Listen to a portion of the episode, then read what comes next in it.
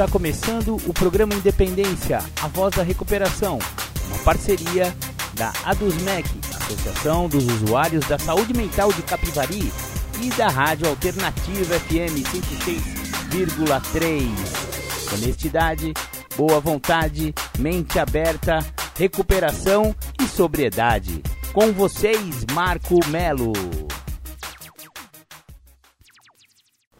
Marco Melo sou eu. E você já está no programa Independência do dia 11 de abril de 2021, depois de Cristo. Sejam todos bem-vindos ao programa Independência, aquele programa que fala sobre alcoolismo, dependência química, também é conhecida como adicção. Falamos sobre codependência, falamos sobre outras dependências, comorbidades e tudo que tem a ver com o assunto que envolve né, as dependências, principalmente a dependência química e a dependência alcoólica, que são doenças, não é sem vergonhice, não é falta de bom caratismo, não tem nada a ver com nada disso não. O cara tá doente e tá movido por uma doença e obviamente que ele vai ter comportamentos que parece que ele é sem vergonha, que ele é vagabundo, que ele não quer trabalhar, que ele não quer fazer nada, mas ele está movido por uma doença e é muito bom frisar sempre isso. Bacana, bacana. Vamos começar o programa Independência com aquela que eu sempre toco para vocês, The Flanders, um dia perfeito. Bacana, você ouviu The Flanders, um dia perfeito. Eu gosto de iniciar o programa Independência sempre com essa música, porque ela lembra aí a sociedade, as pessoas, que o alcoolismo não acomete apenas aqueles de classe E, de classe D, ou então só aqueles moradores de rua, quem fica com um monte de cachorro correndo atrás, ou aqueles que ficam andando pelas estradas com, né, corotinho na, na mochila, não. O alcoolismo pode acometer qualquer classe social, nível socioeconômico e cultural, qualquer tipo de pessoa, ah, na mesma proporção, né? O alcoolismo vai de 13 15% da população que experimentar a bendita da cervejinha inocente vai desenvolver o alcoolismo. É, nego velho. Se você tem 10 amigos e eles não são alcoólatras, ou se você tiver assim, olhando para eles, você fala: "Não, acho que esses caras não tem problema com a bebida". Provavelmente é você, negão. É, é você que tá com problema com álcool e não quer assumir, né? Todo fim de semana, só pensa naquilo. Toda sexta-feira tá eufórico para acabar o serviço para poder passar lá no boteco e tomar aquela. Olha, é melhor você rever aí os seus conceitos a respeito dessa cervejinha inocente que ela pode ser que ela não seja tão inocente assim e você esteja começando a desenvolver uma coisa chamada alcoolismo. E para o alcoolismo existe realmente um tratamento, é uma doença incurável, progressiva e fatal, porém existe tratamento e o tratamento que o programa Independência mais recomenda por causa da sua eficácia em todo mundo é o tratamento dos 12 passos de recuperação. É utilizado nos alcoólicos anônimos e também serve também para usuários de droga que queiram encontrar uma nova maneira de viver, na Irmandade de Narcóticos Anônimos também são aplicados esses tais desses 12 passos. Então, se você tem ou acha que pode ser, quem sabe que você tenha problema com álcool e ou outras drogas, procure Narcóticos Anônimos, procure Alcoólicos Anônimos. Bacana, bacana. Agora eu vou falar um pouco sobre alguns tipos de drogas.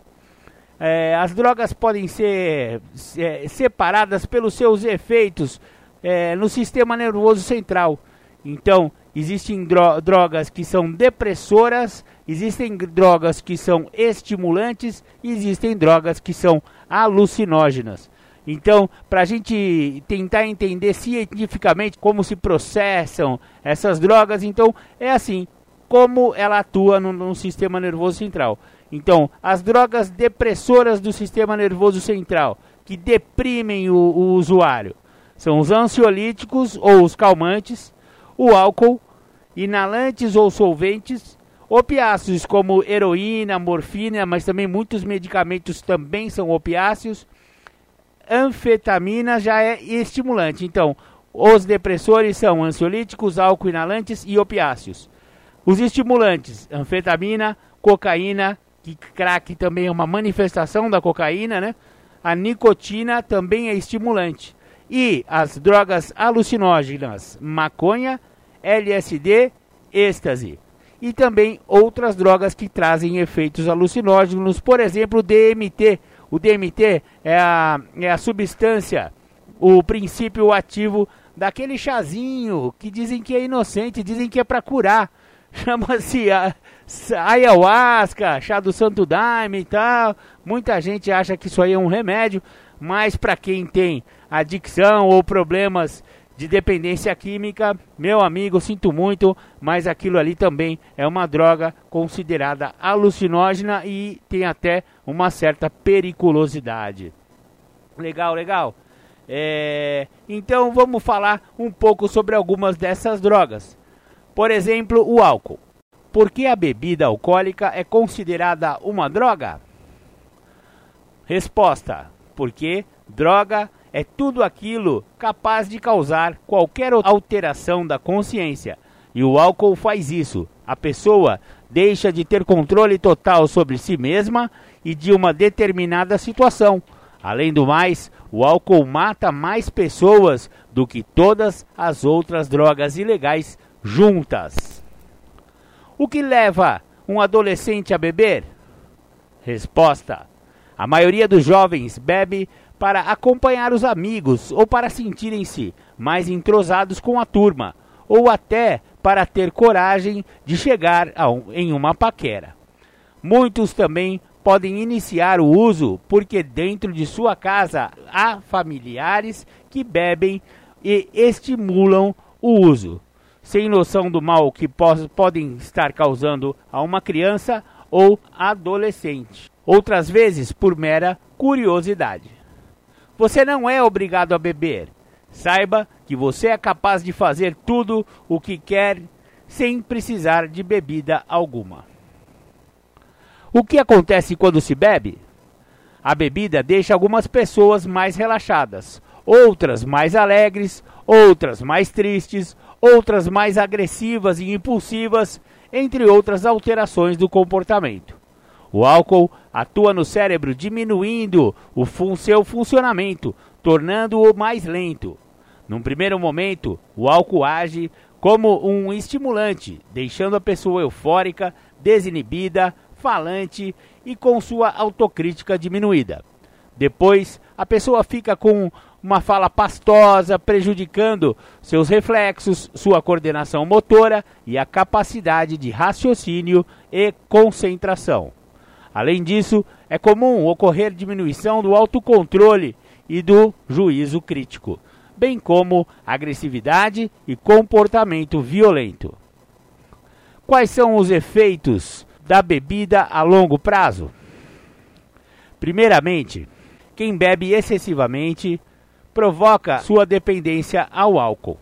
Nesse estágio, a pessoa pode ter várias doenças como uma cirrose, hepatite, pressão arterial elevada, além de impotência sexual, perda de memória, diminuição da capacidade de raciocínio, confusão mental, destruição das células cerebrais, alucinações e outros comprometimentos psiquiátricos, como depressão, esquizofrenia, transtorno de ansiedade, entre outros. Como perceber se uma pessoa está se tornando um dependente do álcool? Um primeiro sintoma aparece quando as atividades dessa pessoa sempre estão relacionadas à bebida. Tudo o que ela faz envolve o álcool. Ela começa a fracassar nas responsabilidades escolares, profissionais e familiares. Começa a beber com muito mais frequência.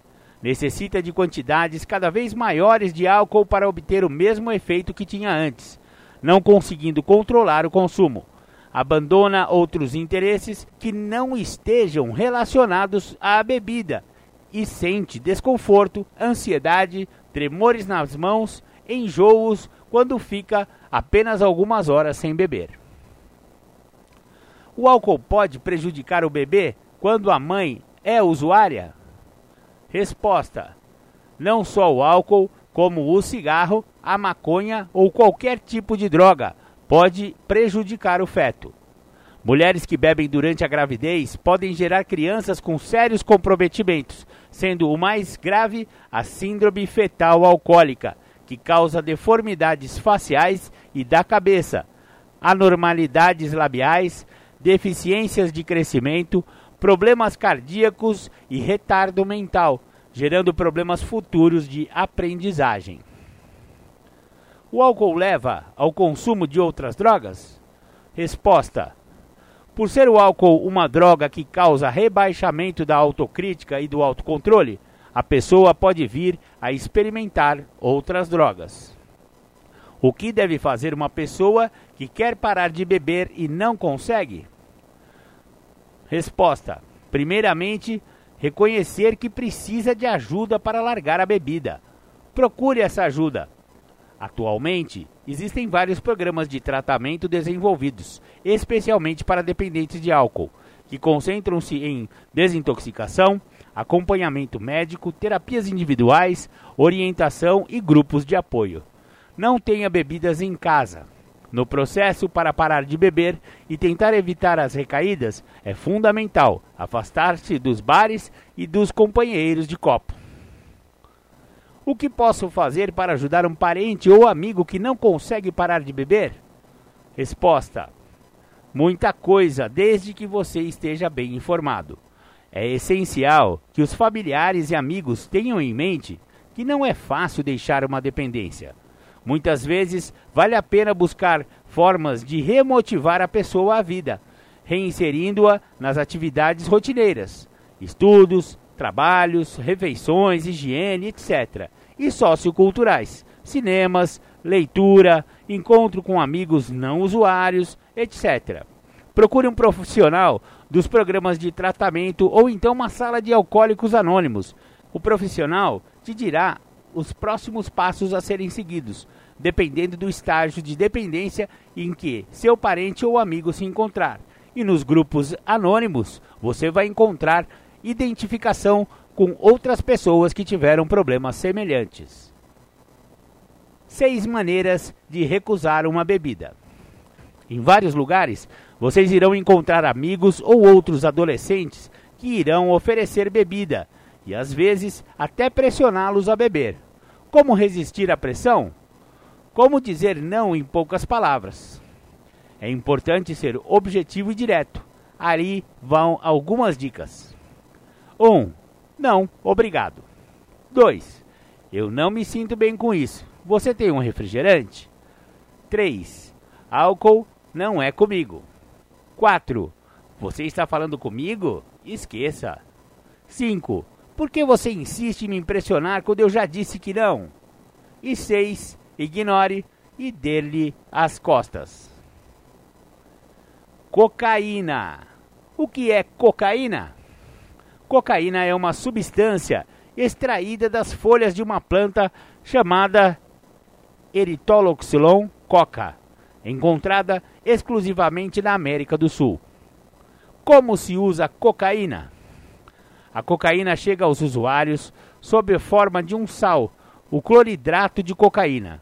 Este sal, conhecido como pó, farinha, branquinha, neve, brilho e outros nomes, pode ser inalado dar um tiro, narigar, cafungar, cheirar. Ou dissolvido em água para ser aplicado nas veias, tomar nos canos, tomar um baque. O que é uma carreira? Carreira é uma porção de cocaína em forma de fileira para que seja aspirada, cafungada pelo usuário. Taturana é o nome que se dá a uma carreira grande e grossa. O que acontece quando se usa cocaína? Os efeitos imediatos do uso de cocaína são a euforia, uma falsa sensação de aumento de capacidades físicas, intelectuais, energia, diminuição do apetite e da necessidade de sono. A pessoa sente-se muito ansiosa e às vezes suspeita que está sendo observada e perseguida, com sensações de paranoia ou noia, como os usuários falam, alucinações, ataques de pânico e etc. A euforia se transforma rapidamente em depressão e irritabilidade, aumentando a necessidade de voltar a consumir a droga. É a tal da fissura, galera. De uma maneira cada vez mais frequente, chegando a várias vezes no mesmo dia. Normalmente, o consumo de cocaína aumenta os batimentos cardíacos, a, a pressão arterial, a temperatura do corpo, entre outros sintomas físicos. Quais são as consequências do uso crônico de cocaína? Frequentemente, usuários de cocaína perdem seus empregos, o namoro, o casamento e os amigos pela impossibilidade de cumprir suas obrigações sociais. Além disso, o custo de manutenção deste vício leva o usuário à ruína financeira, passando à prostituição e ao crime como forma de sustentá-lo. Os efeitos e consequências do uso contínuo de cocaína são fatais: depressão intensa, desmotivação, irritabilidade, ataques de pânico e muita noia levam muitos usuários ao suicídio. As consequências físicas, então, impotência sexual, incapacidade de ejaculação ou obtenção do orgasmo, perda do desejo sexual, infarto, arritmia, taquicardia, hemorragias, inclusive no cérebro, derrames cerebrais, aumento da temperatura do corpo, parada respiratória, convulsões e etc. É muito comum que usuários de cocaína injetável sejam contaminados pelo HIV no compartilhamento de agulhas e seringas. Como se tudo isso não bastasse para levar o usuário à morte, muitos morrem por overdose, outros ainda por suicídio. A cocaína pode prejudicar o bebê quando a mãe é usuária? Pode e muito. A cocaína rapidamente atravessa a placenta e os efeitos físicos do consumo da droga, como hipertensão, falta de sangue, de oxigenação chegam ao feto. Pesquisas indicam que os bebês de mães que usam cocaína durante a gravidez nascem com malformações genitais, urinárias, pesam e medem menos, o tamanho do cérebro é menor, apresentam hemorragias cerebrais, aumento de reflexos e disfunções musculares, sendo que muitos morrem logo após o parto. Como se inicia o processo de dependência? No início, as consequências negativas da cocaína ainda não estão presentes, fazendo com que o usuário sinta-se mais seguro para aumentar o consumo. Passa a conviver mais com outros usuários para consumir a droga, até o momento da primeira compra. Inicialmente, o fornecedor de pequena quantidade é o próprio companheiro que vende um pouco daquilo que era para seu consumo. Depois compra a droga dos microtraficantes, os aviões, até perceber que quanto mais droga comprar, melhor preço conseguirá, envolvendo-se com outro nível de traficante. Tendo comprado uma quantidade maior, consumirá muito mais. Quanto mais consumir, mais precisará. Muitos tornam-se aviões para sustentar o vício e, tendo facilidade em conseguir a droga, finalmente seu consumo aumentará. Como posso saber se uma pessoa está usando cocaína? Sob o efeito da droga, o usuário de cocaína mostra-se muito agitado, eufórico, fala bastante, perde o apetite, fica muito seguro de si. Alguns se tornam agressivos e acham que podem com tudo, tipo como se fossem o super-homem. Se for um cheirador, passará a mão no nariz e fungará várias vezes, pois terá a sensação de nariz escorrendo. Se usar é, através da intravenosa há pouco tempo, passará a usar camisas e blusas de manga comprida para esconder as marcas deixadas no braço. Como no caso de outras drogas, os usuários normalmente mudam seus hábitos e trocam suas amizades. Afastam-se das pessoas, deixam de cuidar de suas aparências pessoais, diminuem o, des o desempenho escolar, aumentam o número de faltas à escola e ao trabalho perdem o interesse por esportes e pelas suas atividades favoritas. O que deve fazer uma pessoa que quer largar a cocaína e não consegue? Procurar ajuda. Atualmente existem vários programas de tratamento desenvolvidos especialmente para dependentes de drogas que concentram-se em desintoxicação, aconselhamento, orientações e grupos de apoio. Alguns desses programas são desenvolvidos especialmente para adolescentes. O que posso fazer para ajudar um parente ou um amigo que não consegue largar a cocaína? Muita coisa, desde que você esteja bem informado. Primeiramente, procure um profissional dos programas de tratamento. Ele te dirá os próximos passos a serem seguidos, dependendo do estágio da dependência em que seu parente ou amigo se encontrar. Mostre que você está do lado dele para ajudá-lo, que entende que é difícil largar a dependência, mas que você está disposto a batalhar junto com ele para sair dessa. Seis maneiras de recusar uma carreirinha. Em vários lugares, vocês irão encontrar amigos ou outros adolescentes que irão oferecer cocaína, às vezes até pressioná-los a cheirar. Como resistir à pressão? Como dizer não em poucas palavras? É importante ser objetivo e direto. Aí vão algumas dicas. 1. Um, não, obrigado. 2. Já tenho minha autoconfiança, não preciso de cocaína. 3. Drogas? Tô fora. 4. Você está falando comigo? Esqueça. 5. Para ficar numa boa? Estou sempre numa boa, muito obrigado. 6. Não curto. Legal. Vamos lá. Agora a maconha. O que é maconha? Maconha é a mistura de flores e folhas de uma planta chamada cannabis sativa.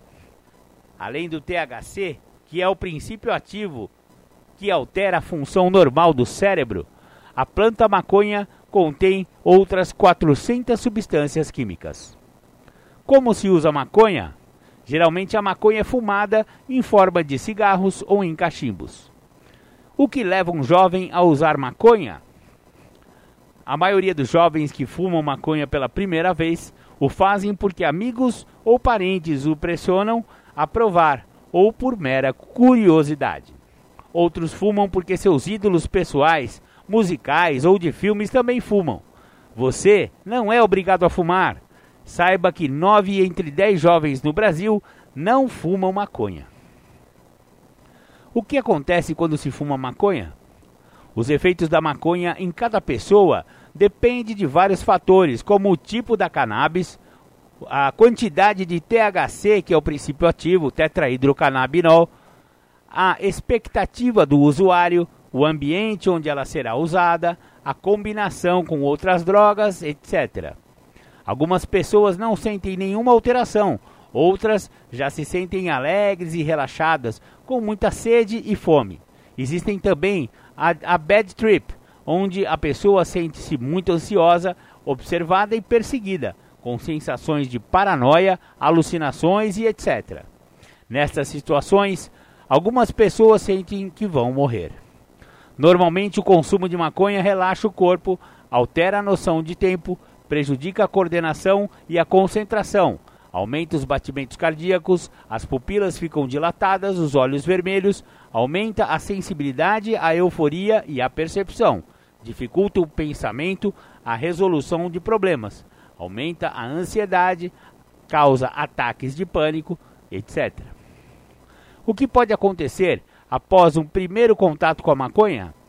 Geralmente, as pessoas reagem das seguintes maneiras: 1. Um, a maioria não acha graça nos efeitos da maconha e não se interessa em usar novamente. 2. Algumas gostam e passam a usar muito ocasionalmente. E 3. Outras gostam de verdade e passam a usar regularmente. Quais são os efeitos da maconha a longo prazo? redução da memória e da aprendizagem, prejudica o rendimento escolar, esportivo, profissional e as relações de amizade, principalmente com aqueles amigos que não usam. Diminui a motivação e a energia e causa a perda, a perda de interesse pela própria aparência. Além disso, algumas pesquisas têm mostrado que o THC contribui para alguns tipos de câncer, problemas pulmonares ou respiratórios, destruição permanente de algumas células do cérebro, baixa quantidade de oxigênio no coração, baixa na proteção imunológica e no sistema reprodutivo, podendo ocasionar a impotência sexual, bem como a desorganização do ciclo ovulatório nas meninas. A maconha pode prejudicar o bebê quando a mãe é usuária? Não só a maconha, mas o álcool, o cigarro e qualquer outro tipo de droga pode prejudicar o feto. Pesquisas indicam que os bebês de mães que fumam maconha durante a gravidez nascem pesando e medindo menos. As dimensões de suas cabeças são menores e podem ter problemas no sistema nervoso. A maconha leva ao consumo de outras drogas?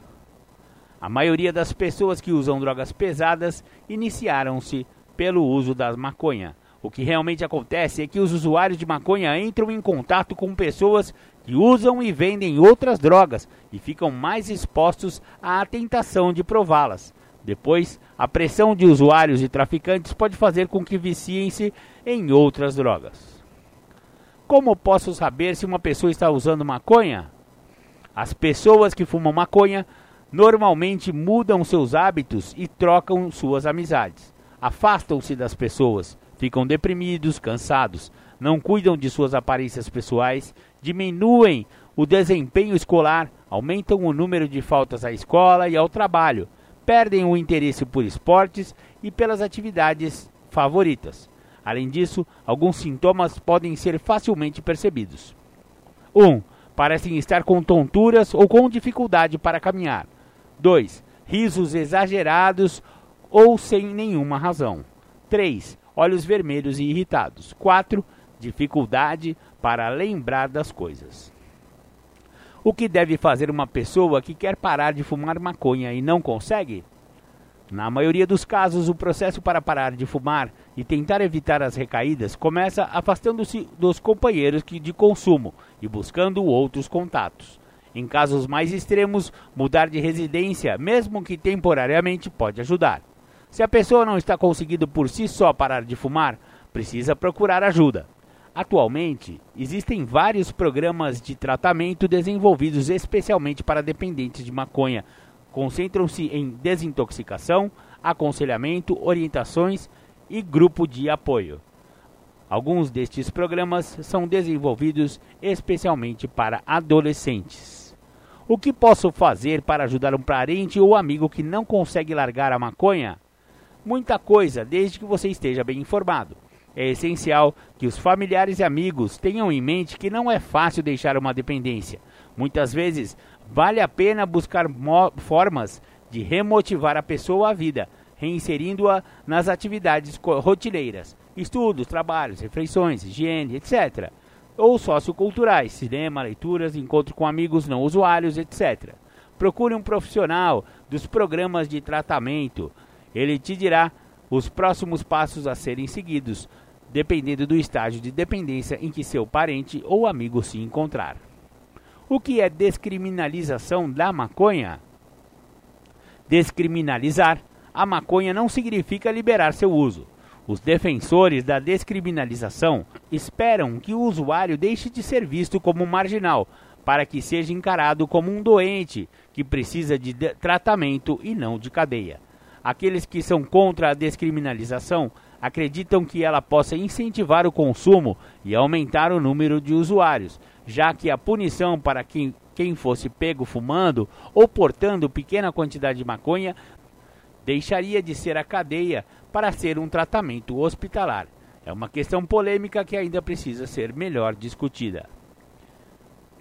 Seis maneiras de recusar um tapinha. Em vários lugares você irá encontrar amigos ou outros adolescentes que irão oferecer maconha e às vezes até pressioná-los a fumar. Como resistir à pressão? Como dizer em poucas palavras? É importante ser objetivo e direto. Aí vão algumas dicas. 1. Um, não, obrigado.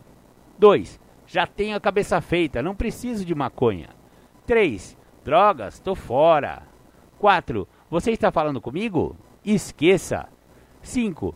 Se a vida já é uma viagem, por que preciso de drogas? E 6. Para ficar numa boa, eu estou sempre numa boa. Muito obrigado. Legal. Esse foi um texto produzido pelo Dr. Ronaldo Laranjeira e sua equipe de psiquiatras lá da Unifesp e da Uniad, Unidade de pesquisas em álcool e drogas para adolescentes conhecerem as principais drogas, seus efeitos e como evitar ou se tratar. Achei bacana o texto para variar.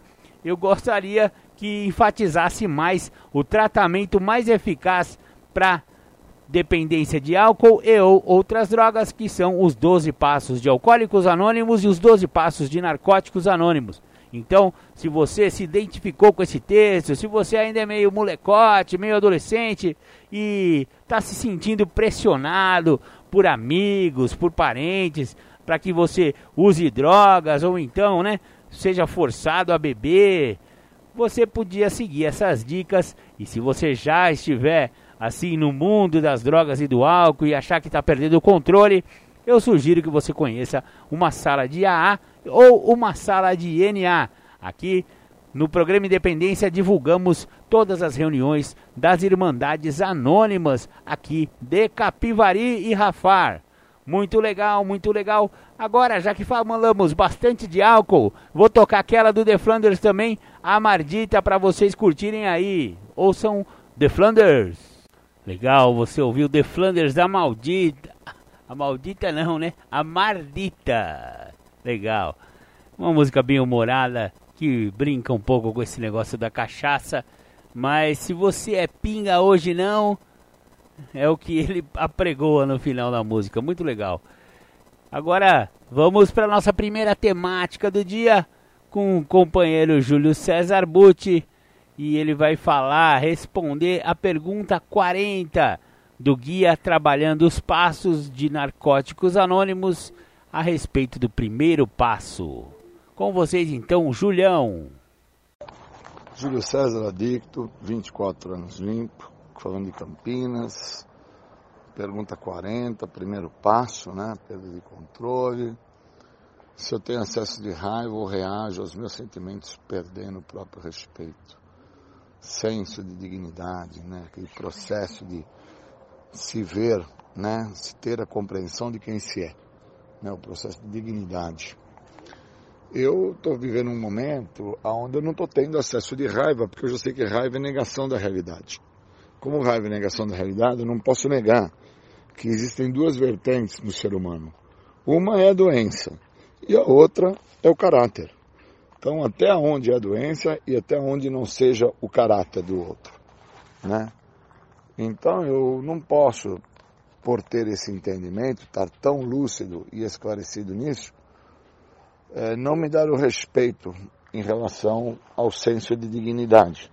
Eu tenho que ser digno em relação ao que eu acho certo, ao que eu acho errado, viver dentro do que eu entendo que é certo, fazer o certo, agir pelo certo, movimentar-me pelo certo.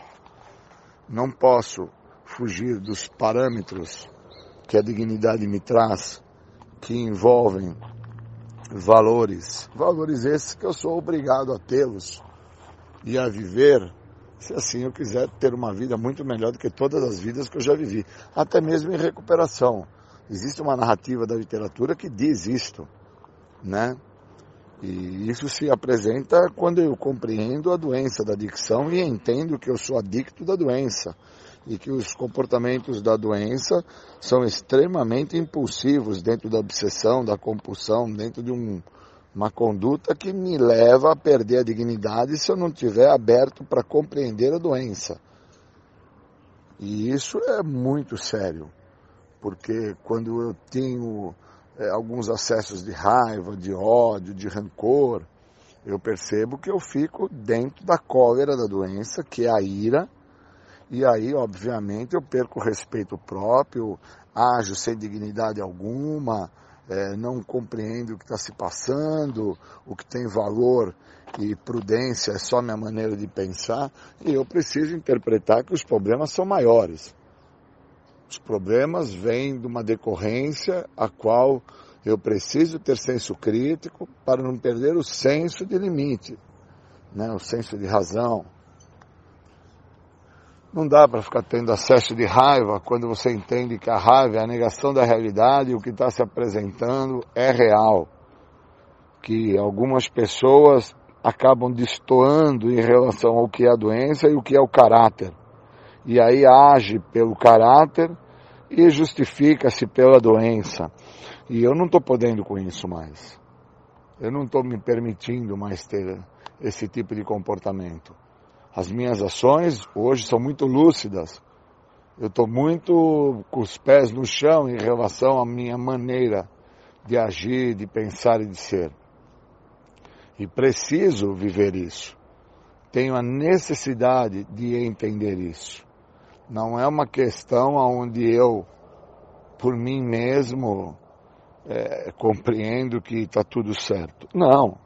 São as respostas do que eu vivo que me mostra que viver um processo de dignidade, de respeito próprio, de valores morais, cobra muito exige muito, te faz ter que pensar sobre quem é você. E hoje eu estou vivendo isso, hoje eu acordei pensando sobre isso. O quanto eu tenho que ser digno em relação aos meus conceitos morais. O quanto eu tenho que ter de valores morais para entender a dignidade do outro. Para que eu não tenha e não venha a sofrer dos horrores desta doença que o maior de todos é o uso do álcool e da droga e que alguns retornam ao uso do álcool e da droga porque não têm os valores morais adquiridos através de princípios espirituais, onde não se tornam dignos dos princípios. Então eu não estou podendo viver fora do que o programa me oferece.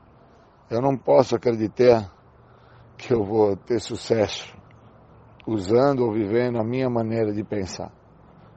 Eu preciso do programa. Eu preciso me tornar digno. Eu preciso entender o que eu sinto. Somente assim eu posso e acredito ser beneficiado pelo que esse programa me oferece. A liberdade da doença da adicção. Um segredo que tanto me escapou por tanto tempo. Por tanto tempo. Foi uma pena, tanto tempo. Obrigado, bons momentos. Vamos ter um bom dia.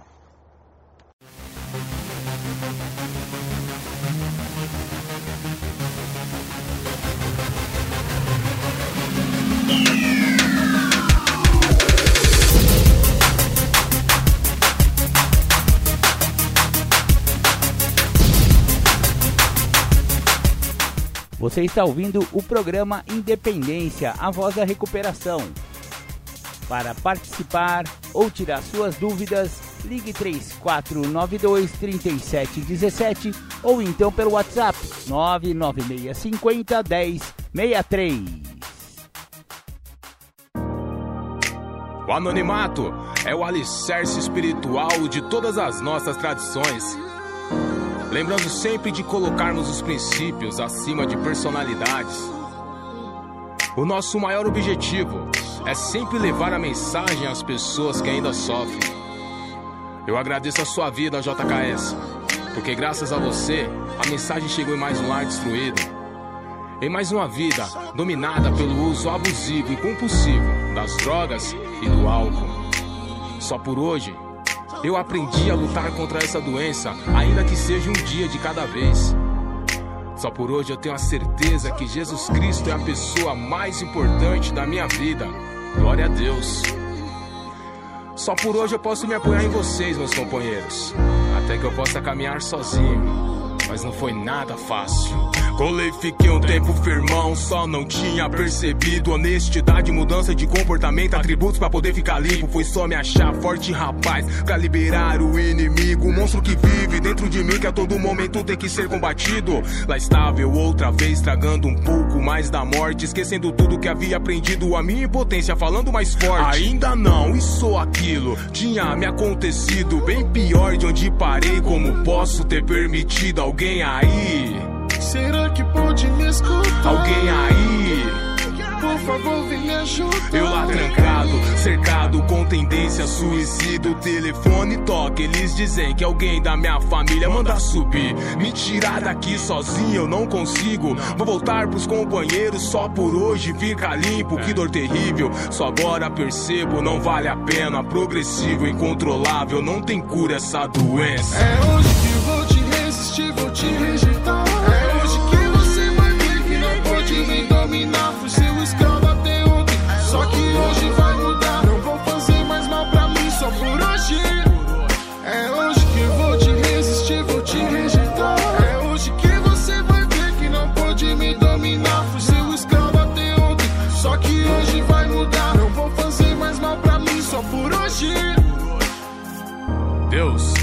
conceda-me serenidade para aceitar as coisas que eu não posso modificar, coragem para modificar aquelas que eu posso e sabedoria para reconhecer as diferenças. É defesa, armadura, sei que protege minha vida. Seja feita a sua vontade, é o que a gente precisa. Obrigado pela minha família, obrigado pelos companheiros, obrigado pela sala aberta por estar em nosso meio, por me mostrar meu real tamanho, fundo de poço, dar a vida a quem não merecia. De novo, de novo, por me pegar em teu colo, por debaixo das suas asas, manifestar seu amor e alguém que não vale nada. E foi dentro da sala que aprendi a ser tesoureiro. Mente aberta, honestidade, reconquistei o respeito. Os evites essenciais, pessoas, lugares e hábitos. O lance é não se preocupar com o futuro e nem se culpar pelo passado. É hoje que vou te resistir, vou te rejeitar. É hoje que você vai ver que não pode me dominar. Fui seu escravo até ontem, só por hoje vai mudar. Não vou fazer mais mal pra mim, só por hoje, só por hoje. É hoje que vou te resistir, vou te rejeitar. É hoje que você vai ver que não pode me dominar.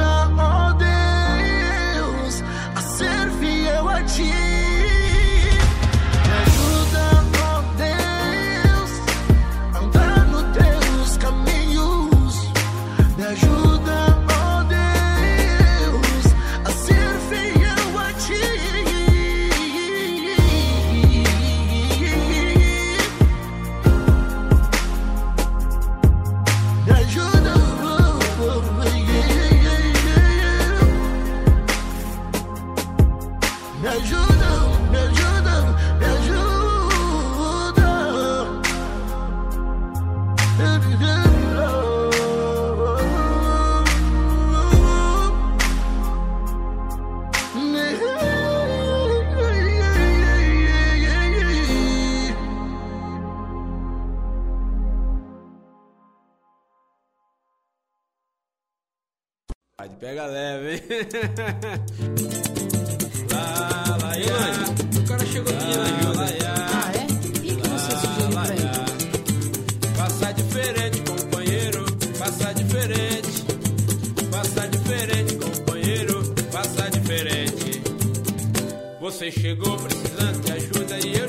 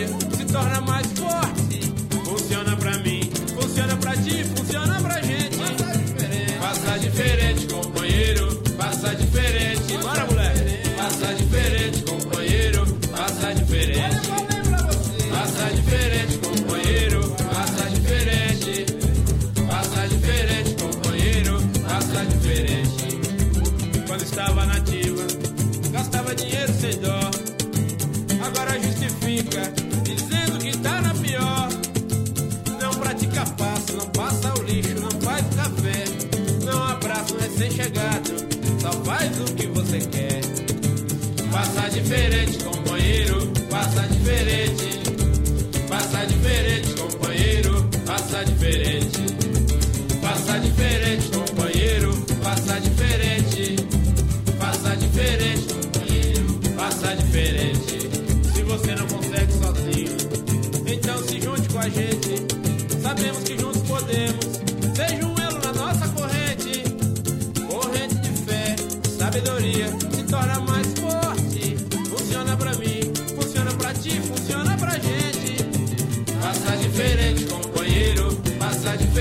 Diferente.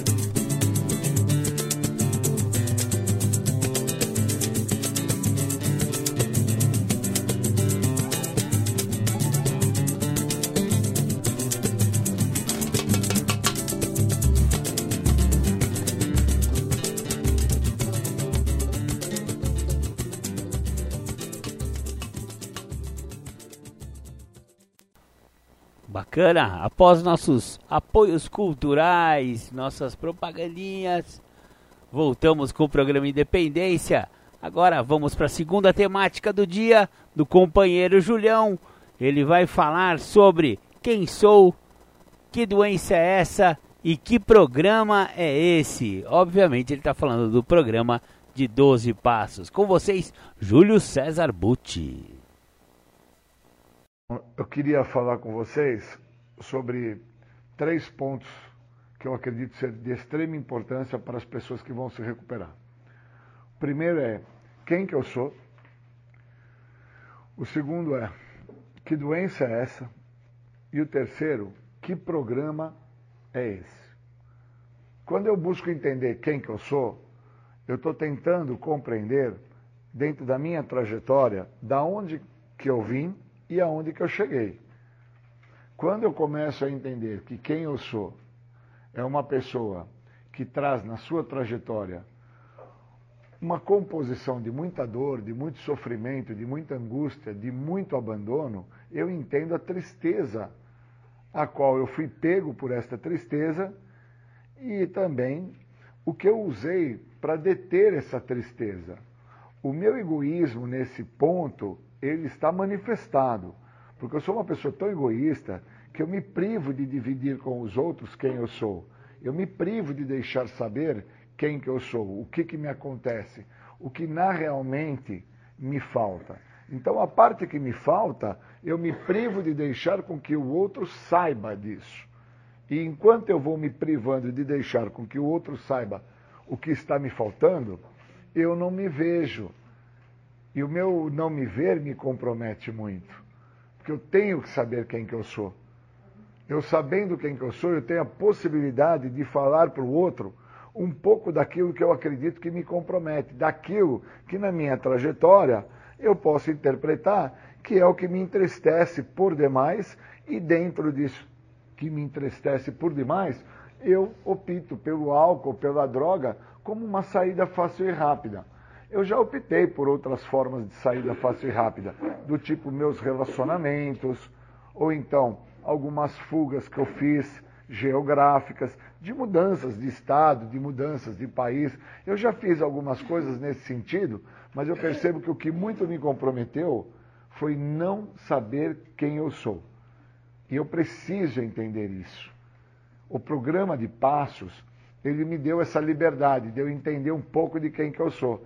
E aí dentro desse entender um pouco de quem que eu sou, um dos, um dos pontos que eu entendi que me priva do benefício que o programa tem a me oferecer, que é me libertar da onde eu me aprisionei, porque no meu caso eu me aprisionei dentro do uso de álcool e drogas.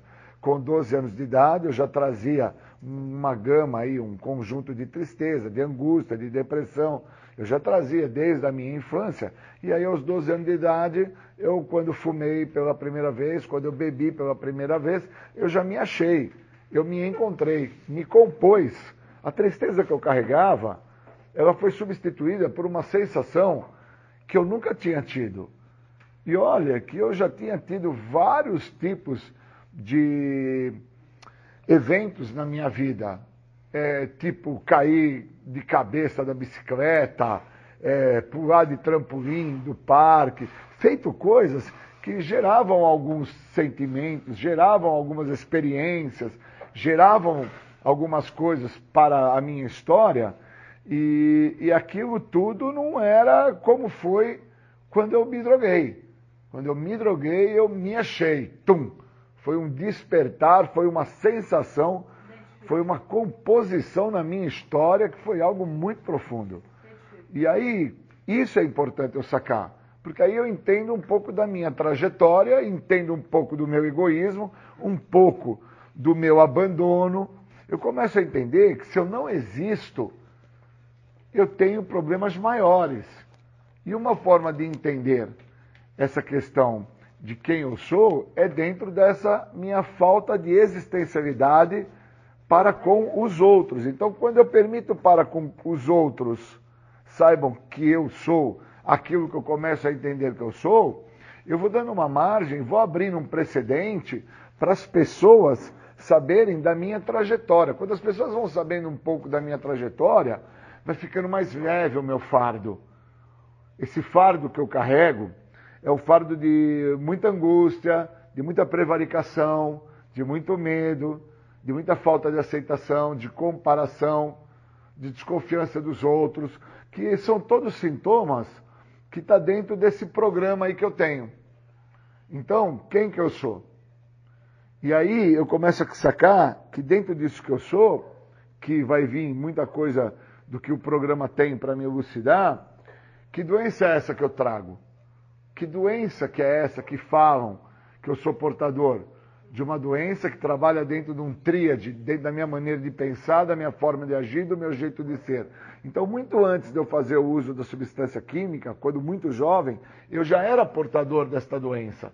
E portador desta doença de uma maneira a qual eu desconhecia, porque eu também não tinha entendimento de quem que eu era, eu sofria dentro de um egoísmo, dentro de um medo de que se eu falasse ao outro o que eu estou sentindo ou o que eu estava vendo, por parte das situações que eu via em relação ao meu pai, em relação à minha mãe, em relação aos meus irmãos, em relação aos meus primos, se eu falasse realmente o que eu estava sentindo ou o que eu estava vendo, eu acho que isso ia me comprometer muito. Então eu era um, uma pessoa muito introvertida, eu não era extrovertido. Eu me tornei extrovertido quando eu comecei, dentro disso que eu não me conhecia, o uso do químico. Aí o uso do químico faz vir à superfície uma pessoa que eu realmente não sabia quem era mesmo.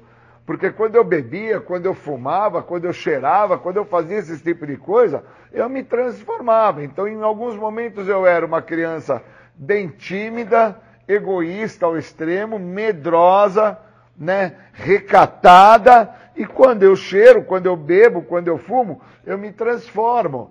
E, e dentro dessa transformação eu começo a construir alguns personagens e esses personagens começam a me acompanhar dentro dessa minha trajetória. E quando eu chego a entender através de outros que eu sou portador de uma doença, eu fico muito confuso, porque que doença é essa que eu tenho? Que doença é essa? Da onde vem essa doença? O que é essa doença? Como que essa doença age na minha vida? Qual que é o sentido de Júlio entender que é portador de uma doença? Vai me esclarecer no quê? Quando eu comecei a perceber isso, me ajudou muito, por causa que quando eu escutei as pessoas falarem que essa doença qual eu sou portador é progressiva, incurável de fins fatais, eu comecei a fazer uma, uma comparação que antes de eu fazer o uso da substância, eu era um tipo de pessoa. Depois que eu comecei a fazer o uso da substância, eu me transformei num outro tipo de pessoa. E aí eu comecei a entender que esta doença é uma doença que é, ela faz com que aconteçam algumas transformações no ser humano, especialmente no ser humano do Júlio, que compromete a pessoa que é portador dessa doença, dentro desse tríade da maneira de pensar, da forma de agir, do jeito de ser, que a própria pessoa, por não entender quem é, vai ter muita dificuldade em reconhecer que doença é essa. Quais são as ações dessa doença? Qual é a dimensão e a probabilidade desta doença me levar ao ápice final, que é o resultado final desta doença, que é o uso da substância química? Sendo que o resultado, após o uso dessa substância química de forma compulsiva e contínua, é o estado da loucura ou o óbito. Então, quando eu começo a procurar entender a ideia de quem que eu sou, olhando minha trajetória, e depois sacar que doença é essa, eu vou abrindo um precedente para compreender que programa que eu tenho. Então, quando eu recebo a oportunidade de desfrutar do benefício de um programa que me dá a condição do autoconhecimento, me dá a condição, a condição de me perceber, me dá condição de falar, me dá condição de sentir, quando eu começo a sacar que esse programa me dá alguns precedentes e eu passo a me permitir com que esses precedentes venham a fazer parte desta pessoa que eu passei a conhecer quem eu sou, pois uma vez que eu comecei a sacar quem eu sou, aquilo que eu era, que eu não sabia quem eu era, dentro do meu egoísmo, do meu medo, das minhas prevaricações, de todos os sintomas que falam dentro da literatura desse programa, esse precedente me dá uma condição de eu ir parando a identidade daquilo que eu era, começar a perceber quem eu sou, entender da onde que eu vim, aonde que eu cheguei, e dentro disso, a qual eu cheguei, eu começo a falar por quais motivos eu cheguei a isso. E aí eu comecei a trazer uma narrativa para algumas pessoas sobre os motivos que me levaram ao uso abusivo do álcool e da droga, aos motivos que eu não queria que as pessoas soubessem quem eu era, nem tampouco deixava com que as pessoas fizessem parte. Então esse programa foi me dando condição de fazer parte, falar quem eu era, deixar claro para mim e para os demais o que eu esperava, o que, que eu acho que é certo, o que eu acho que é errado.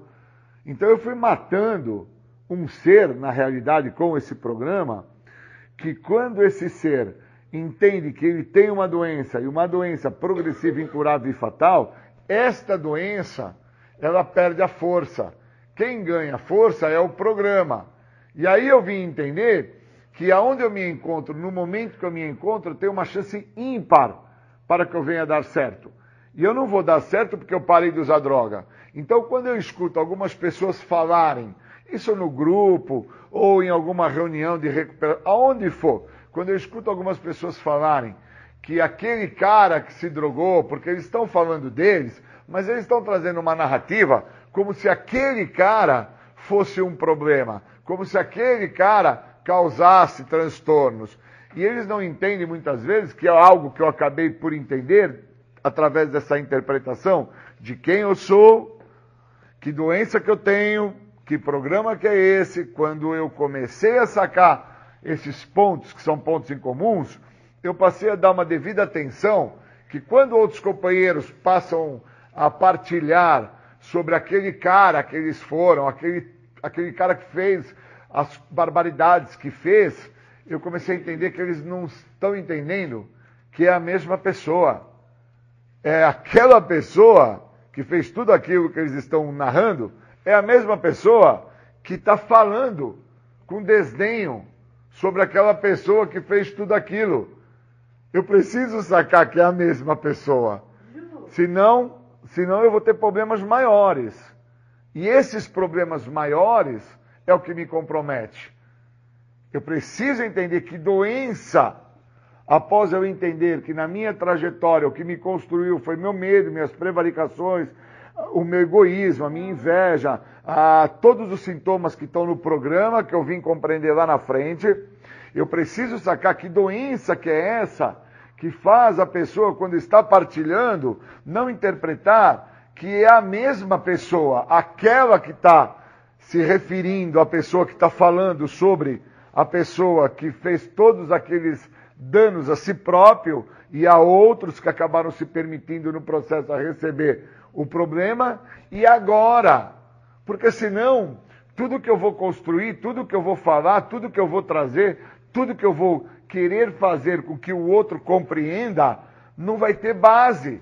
Porque eu vou sempre trazer uma ideia que é uma ideia demasiada simplista. Eu preciso entender que aonde eu cheguei foi só o resultado final da minha doença. Eu não cheguei ao uso do álcool e das drogas é, por causa que eu caí de paraquedas numa situação que tinha álcool, tinha droga e por isso eu usei, ou foram algumas pessoas que acabaram me induzindo a usar. Eu fiz o uso da substância porque eu não tinha escapatória. O resultado final de uma pessoa que não se conhece, o resultado final de uma pessoa que traz na trajetória de vida dele uma série de pormenores que ele não quer ter contato com esses pormenores, vai fazer ele buscar uma saída fácil e rápida. A minha foi álcool e droga. Outras pessoas, eu já entendi que buscaram saídas do tipo: vou viajar, vou tentar trabalhar demais, eu vou virar é, obsessivo por alimentos, eu vou buscar estudar. É, e no final, se tornaram tristes, falidas emocionalmente e acabaram pelo recurso do químico. Eu entendi que o meu recurso, que foi usar químico, que foi de uma forma intrínseca, inteira, foi de dentro para fora, porque ao usar eu tive uma satisfação plena, satisfação essa que eu nunca tive em lugar algum. E agora eu venho buscando obter essa satisfação, esse bem-estar, esse momento de felicidade, de nirvana, eu posso assim falar, através do programa que eu tenho. Então eu saco quem eu sou na minha trajetória, entendo a gravidade da doença, que doença que é essa, e agora, que programa eu tenho e disponibilizo para o Júlio, para que o Júlio seja feliz. Isso é muito importante. Valeu. Bacana, você ouviu aí. Júlio César Butti falou com muita propriedade sobre o programa de Narcóticos Anônimos. Agora vocês vão ficar com o meu querido, meu amigo Bruno Góes, falando sobre eh, adicção, sobre internação. Ele tem vasta experiência a respeito disso. Fiquem então com Bruno Góes. Já assisti esse vídeo pela primeira vez. Meu nome é Bruno Renato Góes. Eu já trabalho com dependência química, alcoolismo, há pouco mais de 16 anos, né? Tenho trazido aí, nesses últimos dois anos, o meu conhecimento, a minha experiência aqui para a internet. Eu tenho notado, né, que a grande maioria das famílias que chegam até uma instituição ou que chegam até mim, elas já vêm de, de um desgaste muito grande de anos sofrendo, buscando alternativas, buscando meios e não consegue muitas das vezes encontrar um caminho. E esse desgaste interfere diretamente na relação, traz muitas das vezes prejuízos, traz danos, né? Então, é, é, quando chega muitas das vezes no caminho da solução, já houve um desgaste muito grande e muitas das vezes até desnecessário. Né? Então, hoje a gente vai aprender um pouco mais sobre isso. O objetivo dessa live aqui é dar um, um caminho, dar um norte, dar um horizonte para vocês e espero que vocês façam um bom proveito desse conteúdo. Lembrando mais uma vez para quem é, gosta dos meus vídeos, para quem me acompanha já há um pouco mais de tempo, deixa aí o seu joinha, é só clicar aqui embaixo, né? O joinha me ajuda muito na distribuição desse vídeo. E para quem está chegando agora, né, e quiser conhecer mais do meu trabalho, quiser participar toda quinta-feira, é só se inscrever no meu canal. Logo aqui do lado direito, aqui embaixo, vai ter um botãozinho escrito inscrever-se. Clica nesse botão inscrever-se e logo a seguir vai aparecer um sininho ali. É só ativar ali aquele sininho para que você seja notificado ou notificada todas as vezes que eu entrar ao vivo aqui ou todas as vezes que eu publicar um vídeo novo, tá? Sejam muito bem-vindos, muito boa noite a todos. Vânia, Gi, minha esposa, te amo. Joaquim, seja muito bem-vindo, querido. Jaqueline, Angélica, eu fico muito feliz em poder estar recebendo vocês aqui, né? Algumas pessoas já me acompanham há bastante tempo, já, já me conhecem, a gente já tem um pouco mais de intimidade, outras pessoas chegando agora, me conhecendo agora. De qualquer forma, se você já me conhece ou está me conhecendo agora, sinta-se à vontade. Esse espaço é seu, não meu, né? Então esse chat aí que tem para você escrever mensagem, aproveite, se inscreva é, é, é, a sua mensagem, tire a sua dúvida, se quiser fazer crítica, se quiser trazer sugestões, fique à vontade porque esse espaço é muito mais seu do que meu, né? O objetivo aqui não é só eu ficar falando. Minha mãe acabou de chegar, boa noite, mãe, te amo. É, então vamos lá, né? Vamos entrar aqui no tema. É, como eu falei, o objetivo da live de hoje é entender quais são as opções que a gente tem. Mas antes da gente começar a falar de como resolver o problema, eu não poderia deixar de falar da importância é, da forma como eu enxergo o problema. Talvez fique um pouco repetitivo esse tema, mas eu insisto nessa questão porque diariamente eu vejo as pessoas sofrendo justamente porque não conseguem enxergar o problema como de fato ele é. Inclusive, há algum tempo atrás eu publiquei um vídeo, esse vídeo teve uma repercussão muito grande falando justamente isso. A importância é, de eu aprender a enxergar o problema da maneira correta. Quando eu não consigo enxergar o problema da maneira correta, muitas das vezes eu não, não consigo nem encontrar solução. Eu usei como exemplo, na época, a chuva, né? Eu falava da chuva, era uma época que estava chovendo muito aqui em Natal como agora, tem chovido muito nesses últimos dias, e Natal é uma cidade que não tem drenagem de água fluvial, né? Não tem drenagem de água da chuva. E aí, todas as vezes que chove em Natal, acontece alagamento. E todas as vezes que alaga, as notícias são chuva causa grande transtorno em Natal. E perceba que de uma maneira muito sutil, a gente acaba acreditando né? De uma maneira sem se dar conta, sem, sem pensar muito, a gente acaba comprando essa ideia que a chuva é, é, é o grande causador do problema. Qual é o grande problema quando eu olho para é, o meu problema dessa forma? Se a gente for é, acreditar que o problema é a chuva, qual seria a solução que eu teria para poder lidar com esse problema? Fazer parar de chover. Não tem outra alternativa. Afinal de contas, se o meu problema é a chuva, então vamos fazer parar de chover. Agora, se eu consigo compreender que o problema da enchente não tem nada a ver com a chuva, afinal de contas, desde quando o mundo é mundo chove e vai continuar chovendo, eu começo a perceber que existe uma parcela de responsabilidade minha dentro do problema enchente né? Se eu começo a enxergar que dentro do problema enchente, a gente está falando do lixo que está sendo jogado nas ruas, a gente está falando da quantidade de casas que hoje existe, a falta de infraestrutura, muitas das vezes na minha escolha ali, na oportunidade que eu tenho de eleger um político e eu é, me isento dessa possibilidade votando em qualquer pessoa e assim vai sucessivamente. Então existe uma parcela de responsabilidade que é minha dentro desse problema.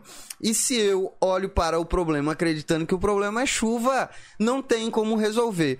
E com a adicção não é diferente. Com a adicção acontece da mesma forma, né? As pessoas olham para o problema adicção, dependência química e logo de cara responsabiliza as drogas. Não, porque meu filho é assim por causa do crack, por causa da maconha, por causa da cocaína. Meu marido se tornou essa pessoa por causa do crack, da cocaína, da maconha. Qual é o problema quando eu enxergo a dependência química ou a adicção olhando por essa ótica? Não existe solução. Porque se o problema é a cocaína, o crack ou a maconha, eu vou ter que extinguir a cocaína, o crack e a maconha do universo, do mundo.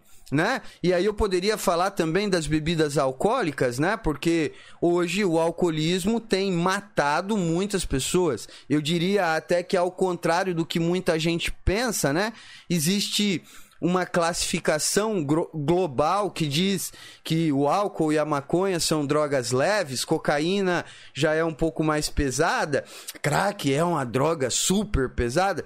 E aí quando a gente olha, né, é, é, para o problema utilizando essa classificação, a gente anula toda a responsabilidade do indivíduo, toda a responsabilidade da pessoa. A grande maioria dos acidentes de trânsito que acontece hoje no nosso país é porque tinha um indivíduo alcoolizado atrás do volante, né? E, e a gente não pode simplesmente ignorar isso. Então, a questão não é necessariamente é, qual é o tipo de droga ou o problema é a droga. Não. Até porque é, existe uma outra consequência que transforma o problema em algo mais grave ainda. Porque se eu acredito que o problema é a droga, logo quando essa pessoa para de usar, é como se não existisse mais problema. E aí o que é que sobra? Um indivíduo cheio de descontrole. Um indivíduo que desenvolveu um padrão de comportamento completamente disfuncional, com a diferença que ele não está usando droga. Mas o padrão de comportamento continua disfuncional. E esse indivíduo continua a causar danos na vida dele e na vida de outras pessoas. Então isso se torna muito grave. É, eu escuto com muita frequência os familiares me dizendo assim: Bruno, meu filho estava tão bem e ele recaiu, eu não sei porquê. E aí, quando eu começo a perguntar, né? Como assim tão bem? Explica melhor esse tão bem. O que é que você quer dizer quando você me diz que seu filho estava tão bem e ele recaiu? E aí, normalmente a resposta vem: ele estava indo para academia, ele estava trabalhando, ele arrumou uma namorada, ele conseguiu até limpar o nome e estava fazendo algumas contas, conseguiu um cartão de crédito. E aí eu pergunto: em qual momento ele estava se tratando? Em qual momento ele estava cuidando dos comportamentos dele, em qual momento ele estava indo para um psicólogo ou para um grupo de autoajuda. E aí a gente começa a perceber que houve uma descrença de que de fato é uma doença. O problema é a droga, parei de usar, acabou o problema. E aí é, é, eu afirmo para vocês com muita certeza, com muita veemência, que hoje, mesmo depois de 17 anos, sem usar nenhum tipo de substância que possa de alguma maneira interferir minha mente, meu ânimo, qualquer tipo de substância é, lícita ou ilícita, ainda assim eu sou uma pessoa que preciso me cuidar os meus comportamentos, eles é, é, têm por si só uma tendência a me levar para o fracasso. Os meus comportamentos por si só, eles têm uma tendência a me sabotar. E sem se dar conta, é, qual é o movimento que as famílias acabam não percebendo? É que existe uma sequência de fracasso antes do descontrole pelo uso de drogas. E isso muitas das vezes é ignorado eu posso citar como exemplo, né, a, a, minha história, e aí eu posso falar até desse período que eu não uso drogas, né, desses 17 anos, houveram algumas, algumas situações, alguns momentos em que eu comecei a acumular uma sequência de fracassos e a minha vida virou um descontrole total. E eu tava muito próximo de usar, porque o adicto, e eu me identifico como um adicto, quando ele chega num estágio de descontrole emocional, comportamental e a vida começa a ficar insuportável, ele precisa de alguma maneira fugir da realidade. Ele precisa de alguma maneira não encarar a realidade, não se defrontar com esse problema. E qual é a forma que o adicto tem de fugir da realidade? Se drogando. Afinal de contas, é muito comum no nosso país, faz parte da cultura essa tendência. O problema é que o adicto não tem freio. O problema é que o adicto, quando ele começa, ele não para mais. O dependente químico, depois do primeiro uso, depois do primeiro contato, ele vai embora e perde completamente a noção. Então, é, olhar para o problema como de fato o problema é faz toda a diferença na hora de eu buscar uma solução, na hora de eu começar a pensar sobre o que eu vou fazer, quais são os caminhos que eu vou seguir. E hoje eu posso dizer a vocês que nós somos muito afortunados, apesar da gente viver num país não tão bacana, né? O Brasil não é um dos melhores países do mundo, mas ainda assim, em termos de tratamento, em termos de avanço da medicina, avanço de tratamento, nós somos um país muito privilegiado. Gostaria de agradecer minha tia Vera, que está aí participando. Minha tia é, é, é uma pessoa muito querida, é uma pessoa que me ajudou muito, participou da minha internação, ajudou muito. Tia, te amo, né? Dá um beijo aí em todo mundo que está em Itu. Bel também, uma pessoa muito querida, tá aqui toda quinta-feira participando. Beijão, Bel, seja muito bem-vinda. Então, assim, quando eu consigo olhar para o problema como o problema de fato é, fica muito mais fácil de eu começar a entender por onde é que eu vou seguir. Se o meu problema é a chuva, a solução é fazer parar de chover. Se o meu problema é o lixo que eu jogo na rua, a minha participação na, na vida é, é, política da comunidade aonde eu vivo, a minha responsabilidade com o lixo da minha casa, a minha responsabilidade quando eu construo é, a minha casa e aí eu faço o quintal todinho de concreto e assim vai sucessivamente. Quando eu consigo enxergar a minha parcela de responsabilidade, fica mais fácil de eu começar também a resolver o problema. E com a adicção, com a dependência química não é diferente, né? Quando eu tenho a consciência de que de fato é uma doença e eu não preciso ir muito além para afirmar que é uma doença, porque hoje já é reconhecida né, pelo Ministério da Saúde, já é reconhecida pela Organização Mundial da Saúde, tá lá classificada né, no catálogo internacional de doenças, para quem não conhece, se chama CID, né? É o catálogo internacional de doenças ou código internacional de doenças.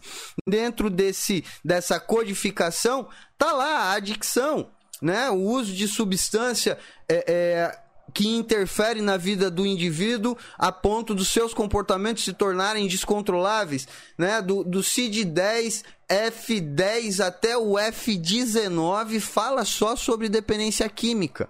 Então, é, a gente precisa começar a enxergar o problema como uma doença. Esse é o primeiro ponto que eu queria abordar com vocês.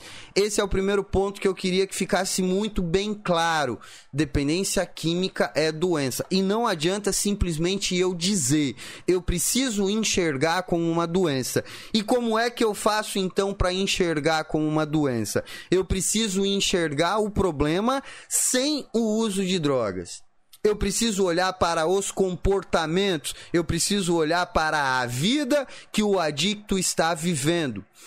Gostaria mais uma vez de pedir a vocês, para quem gosta dos meus vídeos, para quem me acompanha, já vai deixando o seu like, já vai deixando o seu joinha aí, que me ajuda muito na distribuição desses vídeos, né? E para quem não é inscrito no canal, se inscreva, e para vocês que estão aí assistindo, não deixe de compartilhar com outras pessoas.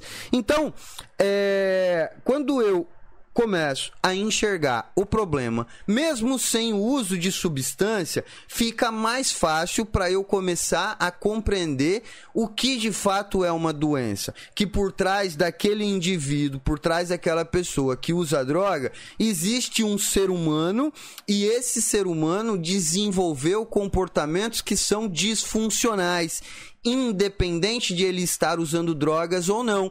E quais são esses comportamentos disfuncionais?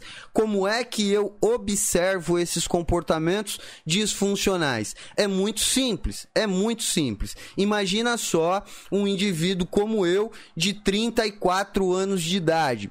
o que se espera de uma pessoa de 34 anos de idade? Num contexto geral, num padrão, o que se espera de uma pessoa de 34 anos de idade é que tenha a capacidade de resolver problemas, é que tenha a capacidade de administrar uma vida financeira, é que tenha a capacidade de desenvolver um relacionamento afetivo, é que tenha pelo menos um pouco de consideração pelo pai, pela mãe, pela sociedade do qual convive, é que consiga se comunicar com as pessoas de uma maneira respeitosa e educada. Então a gente tem um padrão estabelecido que seria uma média ali do que se espera de acordo com cada idade de cada pessoa. E se a gente for olhar para o adicto, a gente consegue enxergar com muita clareza que esse indivíduo, essa pessoa, ele não está atingindo, ele não está vivendo como a grande maioria. E a gente começa a notar que esse problema não tem a ver com os de drogas. Ele não consegue mais resolver problemas simples. Ele já não consegue mais se comunicar com pessoas de uma maneira saudável. Ele já não consegue mais nem sequer ter consideração.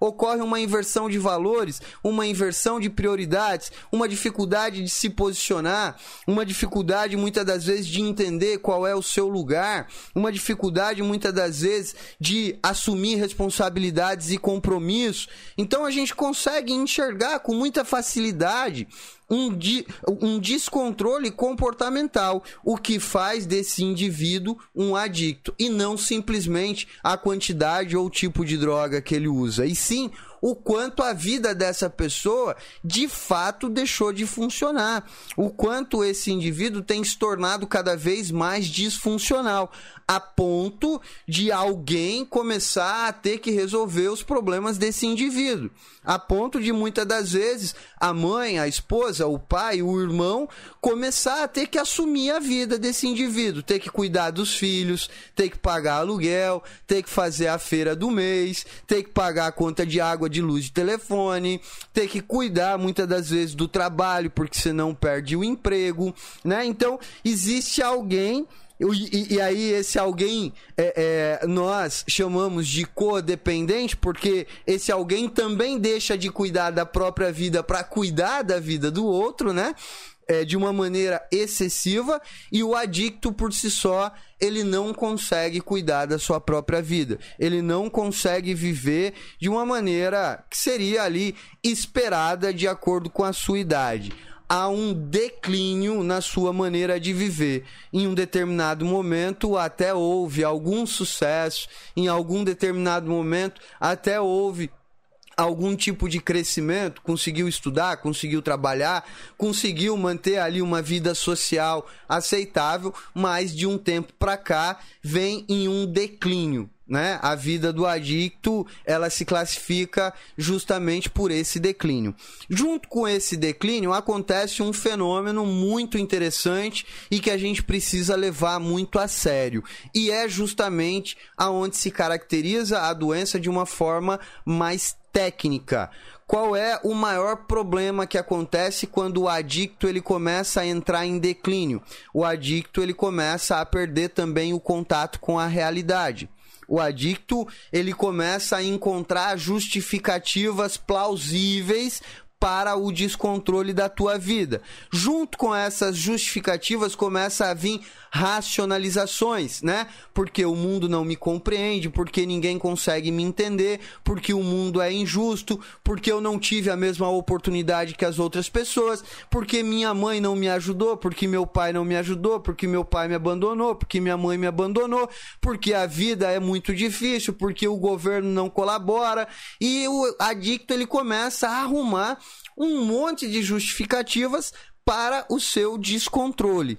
Dentro dessas justificativas, cada vez mais cada vez mais o adicto ele vai se distanciando da sua realidade, aonde muitas das vezes começa a entrar num quadro de surto psicótico, né? Existe ali a indução é, é, da substância que provoca um quadro de surto, mas também se classifica como surto aquele que já não consegue mais estabelecer uma relação saudável com ninguém. Aquele que vive num isolamento, aquele que já não tem mais consideração, aquele que já não mais respeita as pessoas, já não consegue mais é, é, viver de uma maneira saudável entre os seus. Então, dentro desse período, né?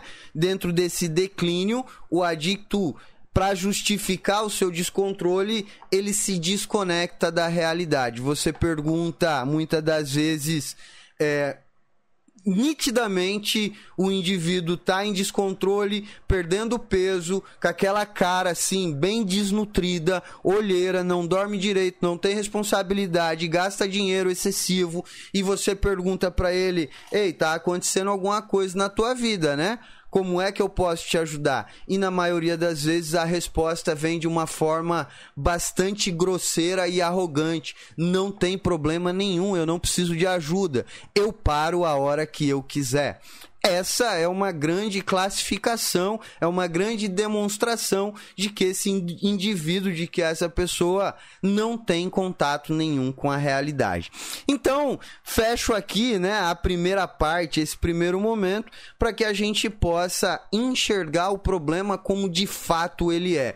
Dependência química, adicção, e quando eu falo adicção, por gentileza, entendam o alcoolismo também, né? Para que eu não tenha que ficar usando aqui todas as nomenclaturas, né? Então, quando eu falo adicção, entenda o alcoolismo também como adicção ali, né? É... Adicção é uma doença e precisa ser tratada como tal.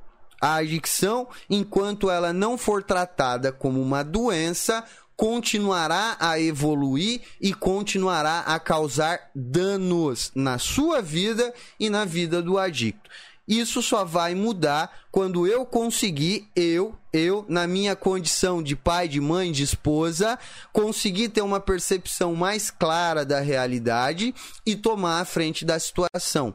O problema só começa a ser resolvido quando alguém assume o controle da situação. Afinal de contas, não dá para esperar de um indivíduo que está descontrolado que ele tenha a solução do problema.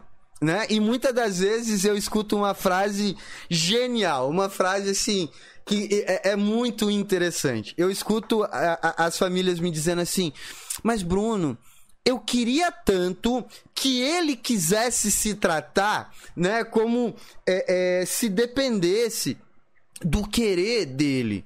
E perceba que há um descontrole, há uma desconexão da realidade, há um distanciamento da realidade, já não há mais uma percepção daquilo que está acontecendo, já não tem mais um contato saudável com as pessoas. Não dá para esperar que esse indivíduo ele queira alguma coisa. Ele chegou num estágio que está fora da realidade, então não dá para esperar que ele queira alguma coisa.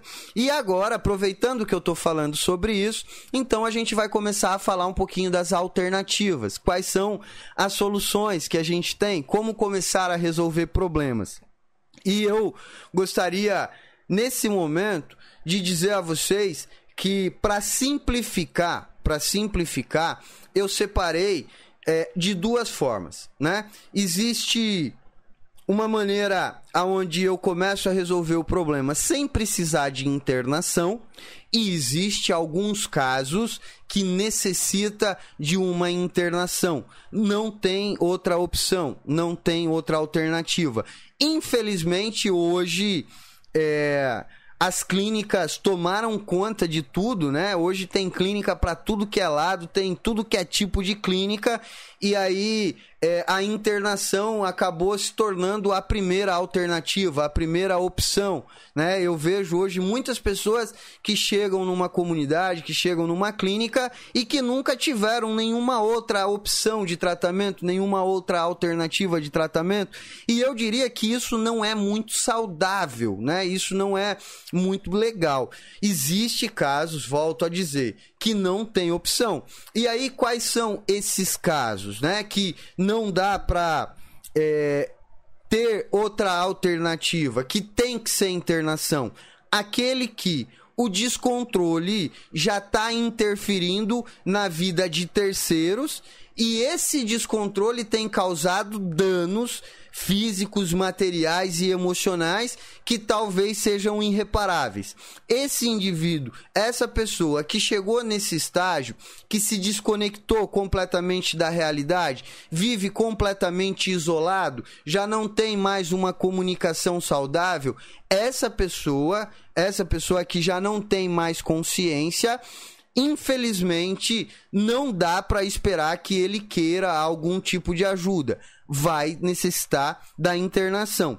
E aí, dentro desse, dessa questão, dentro desse assunto internação, a gente também divide em duas modalidades, em dois tipos de tratamento, né? Dentro das internações, a gente tem as internações compulsórias, aquelas que os indivíduos, né, os adictos, eles vão contra a vontade e essas são feitas através de uma determinação judicial, né, ou é feito através de uma internação voluntária, é, involuntária, né, que é feito através de um laudo médico, ou ou as internações voluntárias.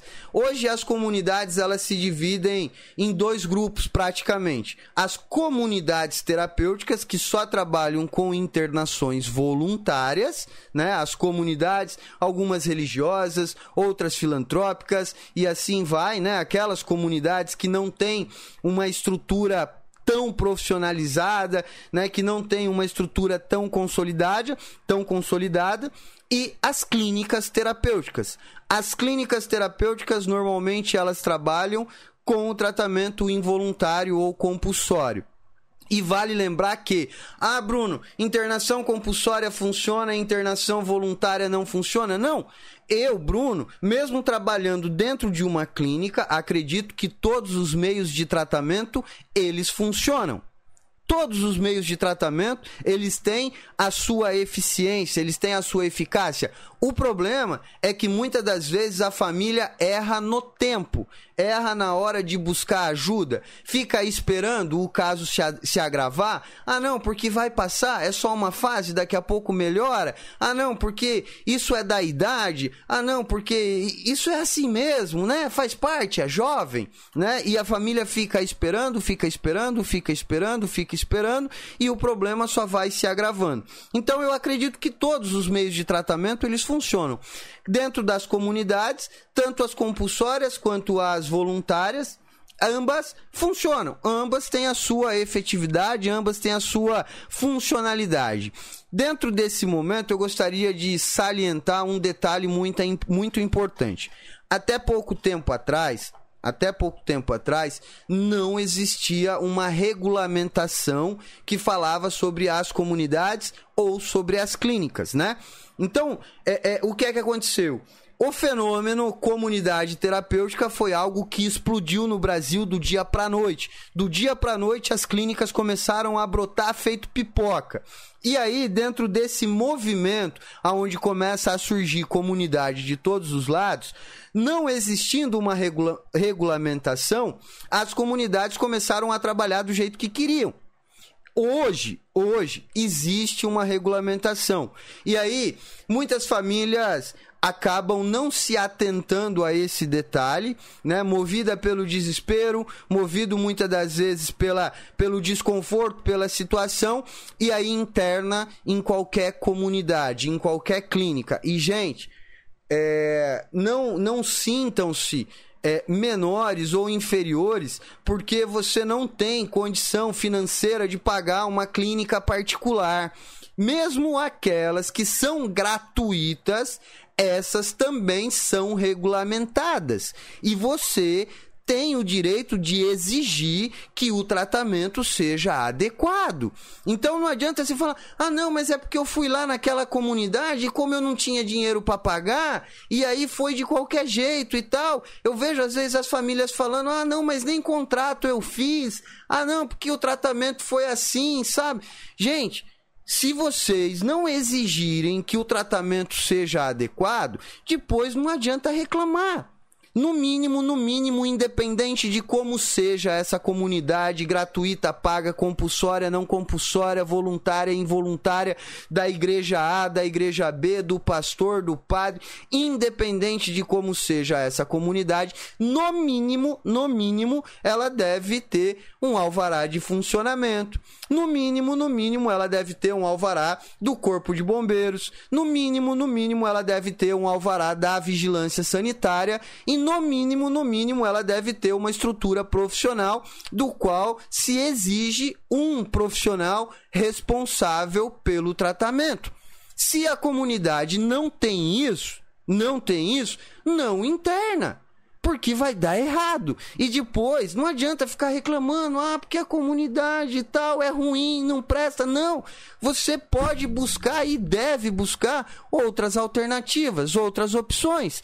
Então, existe aqueles adictos que não tem outra opção, que não tem outra solução, que é clínica terapêutica. E aí a gente chega num ponto muito importante. Bruno, o caso dele é internação compulsória, é internação é, involuntária. Ele não quer o tratamento, ele chegou num estágio do qual é, não tem como conversar com ele, mas eu não tenho condição de pagar um tratamento compulsório, porque é, a maioria das clínicas que fazem tratamento compulsório involuntário são particulares. Aquelas que são gratuitas normalmente só aceitam pacientes voluntários. E aí tem um recurso que eu, eu já falei sobre isso algumas vezes e eu vou falar de novo. Olha só, pelo fato de a adicção ser uma doença, ser reconhecida como uma doença, todo cidadão tem o direito ao tratamento caso não exista o tratamento ofertado de forma gratuita na tua cidade, no teu município, no teu estado, o SUS é responsável por custear esse tratamento. E aí você pode, pode e deve buscar através da Defensoria Pública recursos para custear esse tratamento. Você vai lá na defensoria pública da sua cidade, né? Procura um advogado e fala: o meu caso é esse. A, a, a, eu preciso de uma internação, meu filho está fora de controle e eu não tenho condição de pagar e eu preciso da sua ajuda. E aí será movido uma ação, será movido um processo para que alguém custeie esse tratamento, ou o município, ou o estado, ou a federação. E aí cada estado, cada município tem os seus meios para conseguir, mas todo cidadão tem o direito ao tratamento todo, todo cidadão tem o direito ao tratamento. O maior problema é que muitas das vezes a gente, pelo fato de não saber, acaba não buscando aquilo que deveria ser. E a gente se contenta com aquilo que está sendo dado ali é, de uma maneira, muitas das vezes, até errônea. Né? Então, dentro desse caso, internação, dentro desse caso que já não tem outra opção, obrigatoriamente é clínica. Dentro da opção clínica, a gente avalia se o tratamento é voluntário, se o tratamento é compulsório. Se o tratamento é voluntário, a gente tem algumas opções. Se o tratamento é compulsório, a gente vai para a clínica. Se eu não tenho condição de pagar, eu busco recursos federais, estaduais ou municipais. De qualquer forma, dá para resolver o problema dá para resolver o problema. Não adianta ficar choramingando. Ah, porque eu não tenho recurso. Ah, porque eu não tenho como. Ah, porque não dá. Não, dá. Dá para resolver o problema. Aí eu quero falar com vocês também de um segundo ponto, de um segundo ponto que a gente acaba ignorando algumas vezes, que são as opções é, aonde não necessita de uma internação.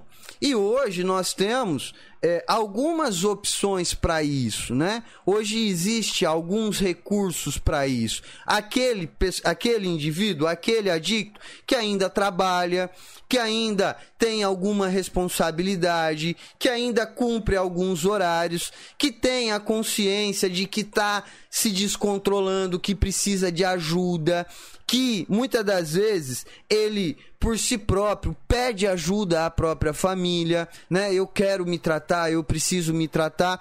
E aí para esse é, existe algumas opções que eu gosto muito de falar. né? Eu, por exemplo, sou um grande admirador do trabalho do CAPS AD. Por mais que me falem, ah, porque a saúde pública no Brasil é uma porcaria, ah, porque a saúde no Brasil não presta, ah, porque isso, ah, porque aquilo. O CAPS AD é uma estrutura sensacional para o tratamento de dependência química, para o tratamento de adictos. Por que, que eu digo que o CAPS é uma estrutura sensacional? Porque dentro do CAPS você encontra médico psiquiatra, você encontra psicólogo, você encontra terapia laboral, você encontra terapia em grupo, você encontra uma rotina de atividades que, se o adicto quiser, se ele tiver disposição, ele passa o dia inteiro dentro do CAPS se tratando e não gasta um real. E não gasta um real. Ele sai de lá, inclusive, com a medicação. Então, é, é, o CAPS por si só é uma estrutura sensacional. Eu conheço o CAPS, assim, o projeto do CAPS, muito de perto e eu admiro demais. E não adianta você falar, ah, não, porque aqui na minha cidade é uma porcaria. Não, você vai lá e exige o seu trabalho. Você vai lá e exige que seja atendido. Afinal de contas, ninguém está fazendo nenhum favor para você, não. Você está pagando os seus impostos, você está pagando o IPTU, você está pagando tudo é, por esse serviço. E aquele profissional que ali está trabalhando, ele não está ali de graça, ele não está ali fazendo favor para você. Muitas das vezes a gente tem essa sensação, né? Porque é serviço público, então é de graça. Não, ele está recebendo o salário dele, ele está ganhando para estar ali. E cabe a você exigir e cobrar que ele exerça o trabalho dele, que ele faça o trabalho dele. Se ninguém cobrar, de fato vai virar uma bagunça. E isso não precisa ser dentro da saúde pública. Dentro de qualquer empresa privada, se não houver alguém cobrando, direcionando, exigindo, vira bagunça. Vira bagunça. Então, a gente precisa perder essa ideia, né, de que ah, porque é de graça, então eu vou lá e aceito qualquer coisa. Não. Não, eu não posso aceitar qualquer coisa. Eu não devo aceitar qualquer coisa. Eu devo exigir que o trabalho seja feito e da melhor forma possível, porque ele está recebendo por isso e quem está pagando é você. Você não está pagando diretamente para ele, mas cada item que você compra para dentro da tua casa tem imposto para que pague o salário dele. Então você está pagando por esse serviço. Além do CAPS, para quem tem condição financeira, hoje a gente tem uma série de profissionais especializados, né? A gente tem médico psiquiatra, a gente tem psicólogo, como eu falei aqui no começo da live, eu encontrei semana passada um, um profissional que trabalha com acupuntura e ele trabalha com dependência química. Inclusive, ele faz atendimento dentro de uma instituição. E a gente encontra uma infinidade de profissionais aonde você pode fazer você pode fazer a junção desses profissionais, né? Você coloca ali psiquiatra uma vez por mês, um médico, o, o, o psicólogo uma vez por semana, uma terapia em grupo uma vez por semana, e aí você consegue montar um cronograma, um cronograma laboral para o adicto, e você consegue ofertar a ele a possibilidade de um tratamento sem precisar de uma internação. Volto a dizer, não é para aqueles casos que você quer, é para aqueles casos que tem a consciência e que percebe que existe a necessidade de um tratamento. Inclusive, eu conheço algumas pessoas que só o fato de vierem falar comigo, pedir ajuda, eu ter feito algumas orientações, essas pessoas estão bem. Essas pessoas estão em recuperação há algum tempo só pelo fato de ter buscado ajuda. Então existe essa possibilidade, ela é real e ela funciona. E a família, nesse momento, tem um papel fundamental. A família nesse momento, né, que o adicto ele aceita a ajuda, que ele quer ajuda, muitas das vezes até é, de uma forma um pouco mais induzida, é, a família precisa entender que se você não se posicionar diante do adicto, se você não conduzir aquela ideia de ficar perguntando o que é que você quer que eu faça para te ajudar, esquece isso. Esquece. É você que conduz, é você que diz, é você que determina como é que as coisas devem ser. Você tá me pedindo ajuda, então eu vou te ajudar. A ajuda é essa. Você vai fazer assim, assim, assado. Tal dia você vai no médico psiquiatra, tal dia você vai no psicólogo, tal dia você vai fazer terapia em grupo e isso não é negociável. Então existe a necessidade de que alguém se posicione diante do adicto e conduza esse tratamento, mesmo para aqueles que aceitam o tratamento e que sabem que precisa de ajuda. Você precisa se posicionar e você precisa assumir essa responsabilidade. Então falamos aqui sobre tratamento Falamos sobre internação, né? É, é, as internações compulsórias, as internações voluntárias e falamos, falamos sobre as opções de tratamento sem precisar de internação. E aí, para fechar né, esse, esse ciclo, eu queria falar em especial é, de algo que muitas das vezes é ignorado e eu não sei se vocês sabem, mas hoje é reconhecido como a ferramenta mais eficaz para o tratamento de dependência química mundialmente falando, que são os grupos anônimos. Os grupos de alcoólicos anônimos e narcóticos anônimos hoje é reconhecido como a ferramenta mais eficaz mundialmente falando, a ferramenta que mais salva vidas no mundo. E eu vejo frequentemente as pessoas ignorando as Irmandades Anônimas, como se fosse um grupinho qualquer, como se fosse um, um, uma coisa banal, uma coisa fútil né? Eu vejo com muita frequência as famílias falando assim: ah, porque você precisa trabalhar, porque você precisa estudar, porque você precisa pagar suas contas, porque você precisa organizar a sua vida, mas muito raramente eu vejo as famílias dizendo: você precisa ir para o grupo todos os dias.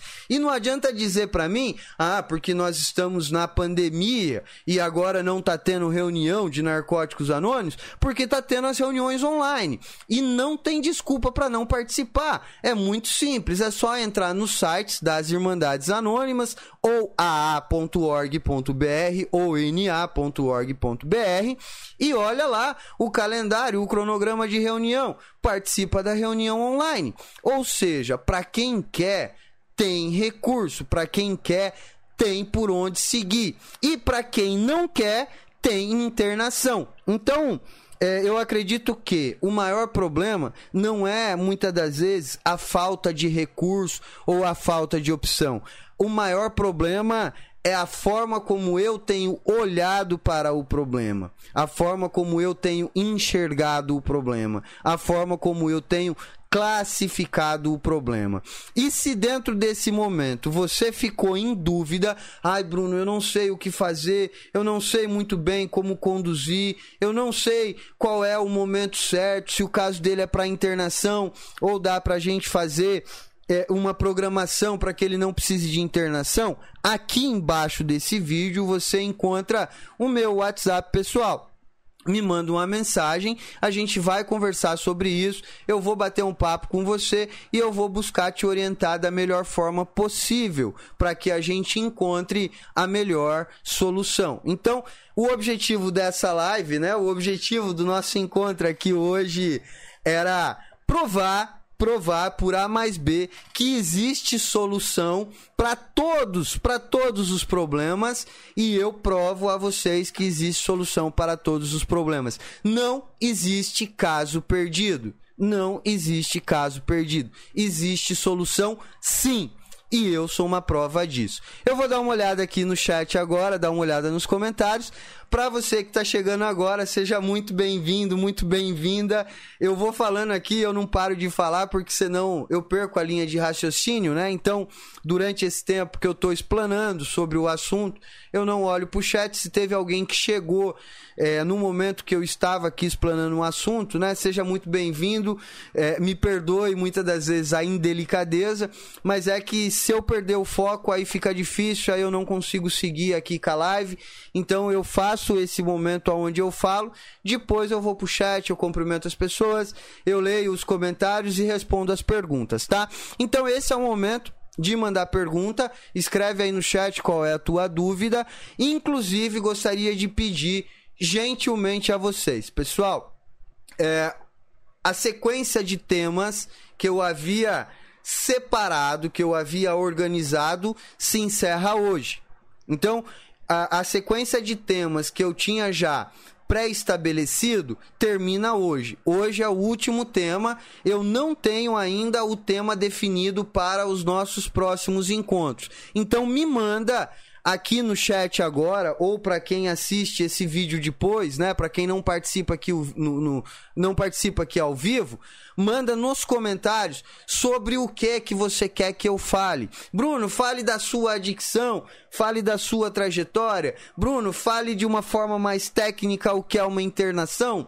Fale da adicção de outras pessoas, fale da diferença da adicção e do alcoolismo. Enfim, qualquer assunto relacionado a esse tema, é só vocês me pedirem, escreve aí no chat agora, nesse momento, ou deixa nos comentários para que eu possa organizar os próximos temas, né, para que eu possa organizar as próximas semanas aí. Afinal de contas, para mim faz muito mais sentido falar sobre aquilo que vocês querem saber, não só sobre o que eu gosto de falar. Senão eu vou ficar aqui batendo nos assuntos técnicos, né, que é o que eu mais gosto, falando de comportamento tal e não sei o quê, e eu sei que é muito chato. Eu sei que é muito chato, mas eu gosto, né?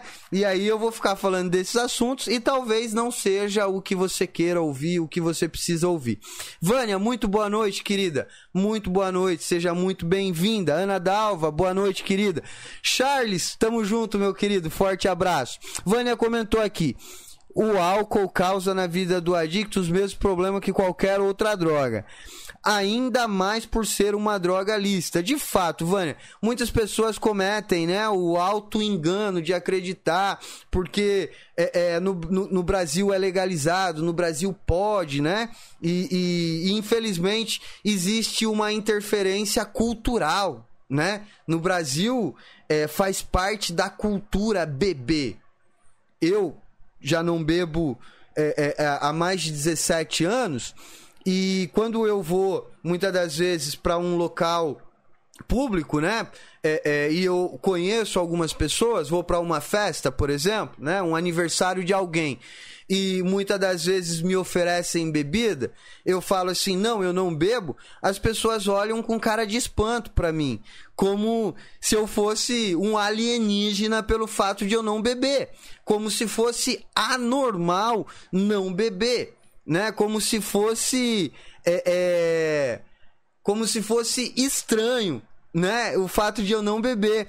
E, e, isso é muito louco, porque é uma questão cultural, assim, né? É, é, é difícil até eu falar sobre isso, porque as pessoas muitas das vezes acham que eu tô julgando, e não é. Pô, ninguém nasceu bebendo. Deveria ser normal não beber mas as pessoas olham para mim como se eu fosse um alienígena. Pô, é, é, você tá tomando algum remédio? É por isso que você não tá bebendo? Você é crente, né? O que é que aconteceu na sua vida? Por que é que você não bebe? Né? E, e nem sempre eu vou ficar explicando que é porque eu sou um adicto e tal. Muitas das vezes eu acabo falando que é por opção. Não, não gosto, não bebo porque eu não quero. Mas a grande questão é que existe uma cultura né? Existe uma cultura de que é normal beber, faz parte. Se você não beber, você não é homem. Se você não beber, você não é bom o suficiente para pertencer a determinados grupos. Se você não for pro happy hour de sexta-feira, você não é legal.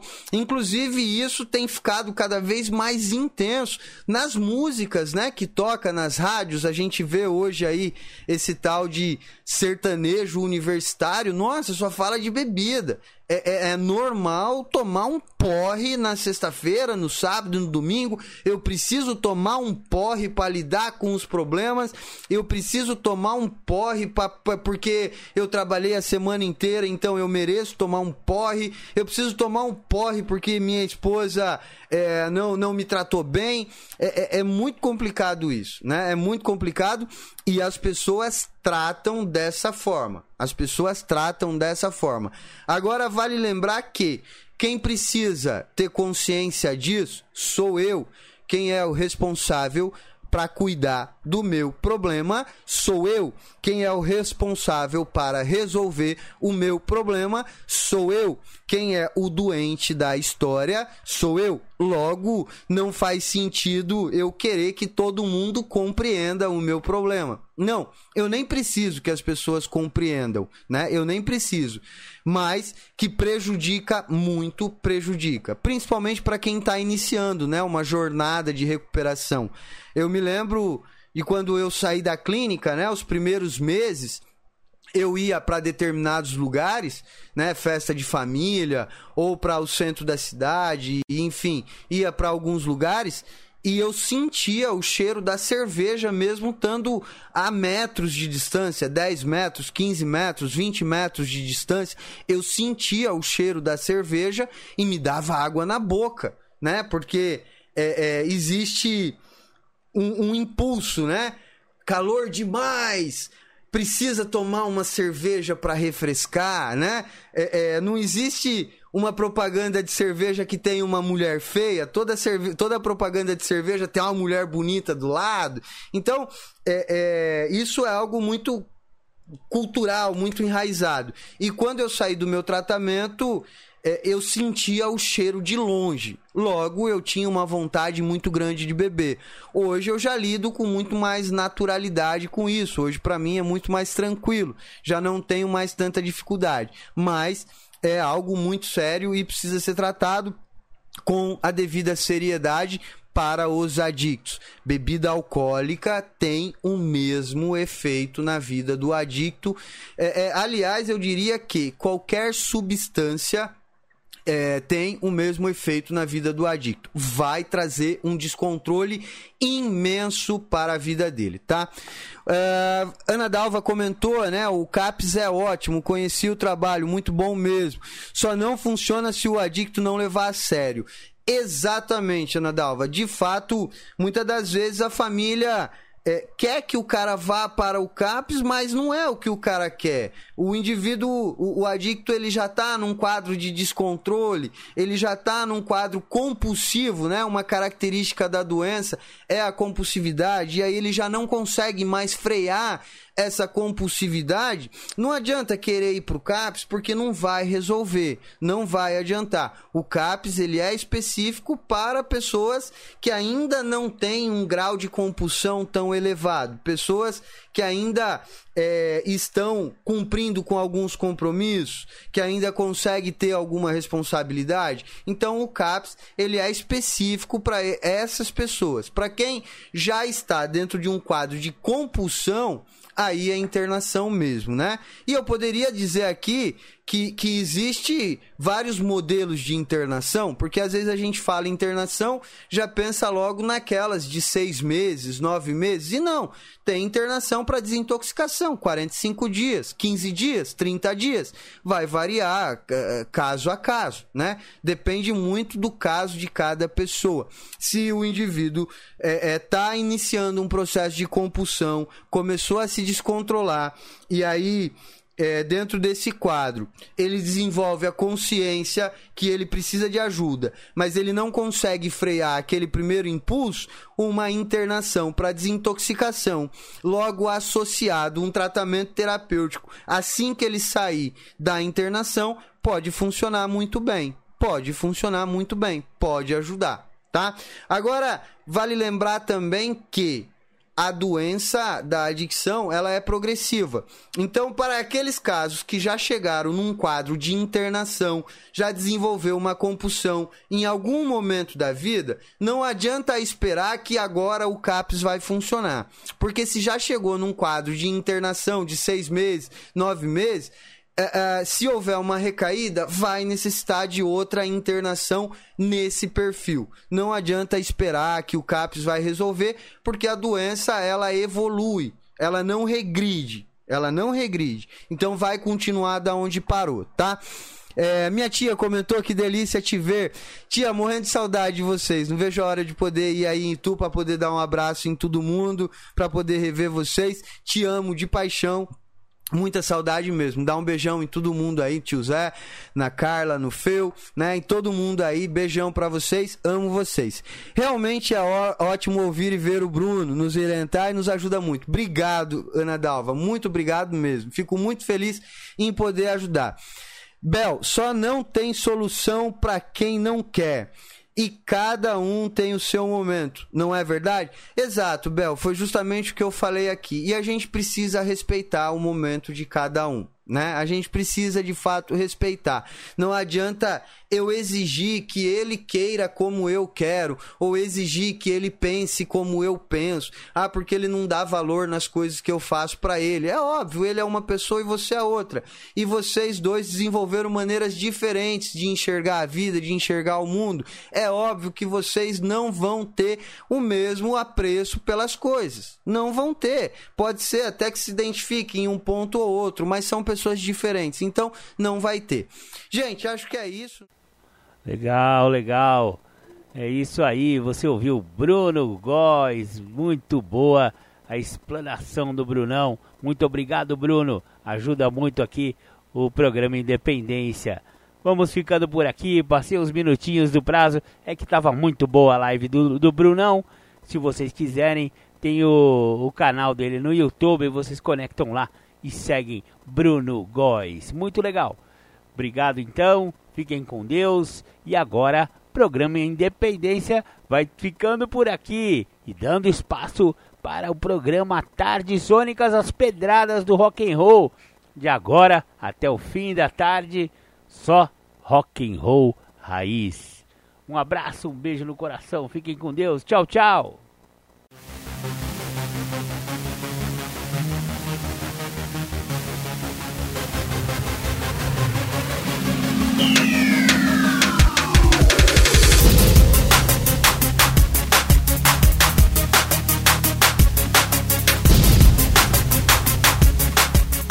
Você ouviu o programa Independência, a voz da recuperação, uma parceria da ADUSMEC, Associação dos Usuários da Saúde Mental de Capivari e da Rádio Alternativa 106,3. Até domingo que vem, com mais informações a respeito de dependência química e alcoolismo. Obrigado, até mais!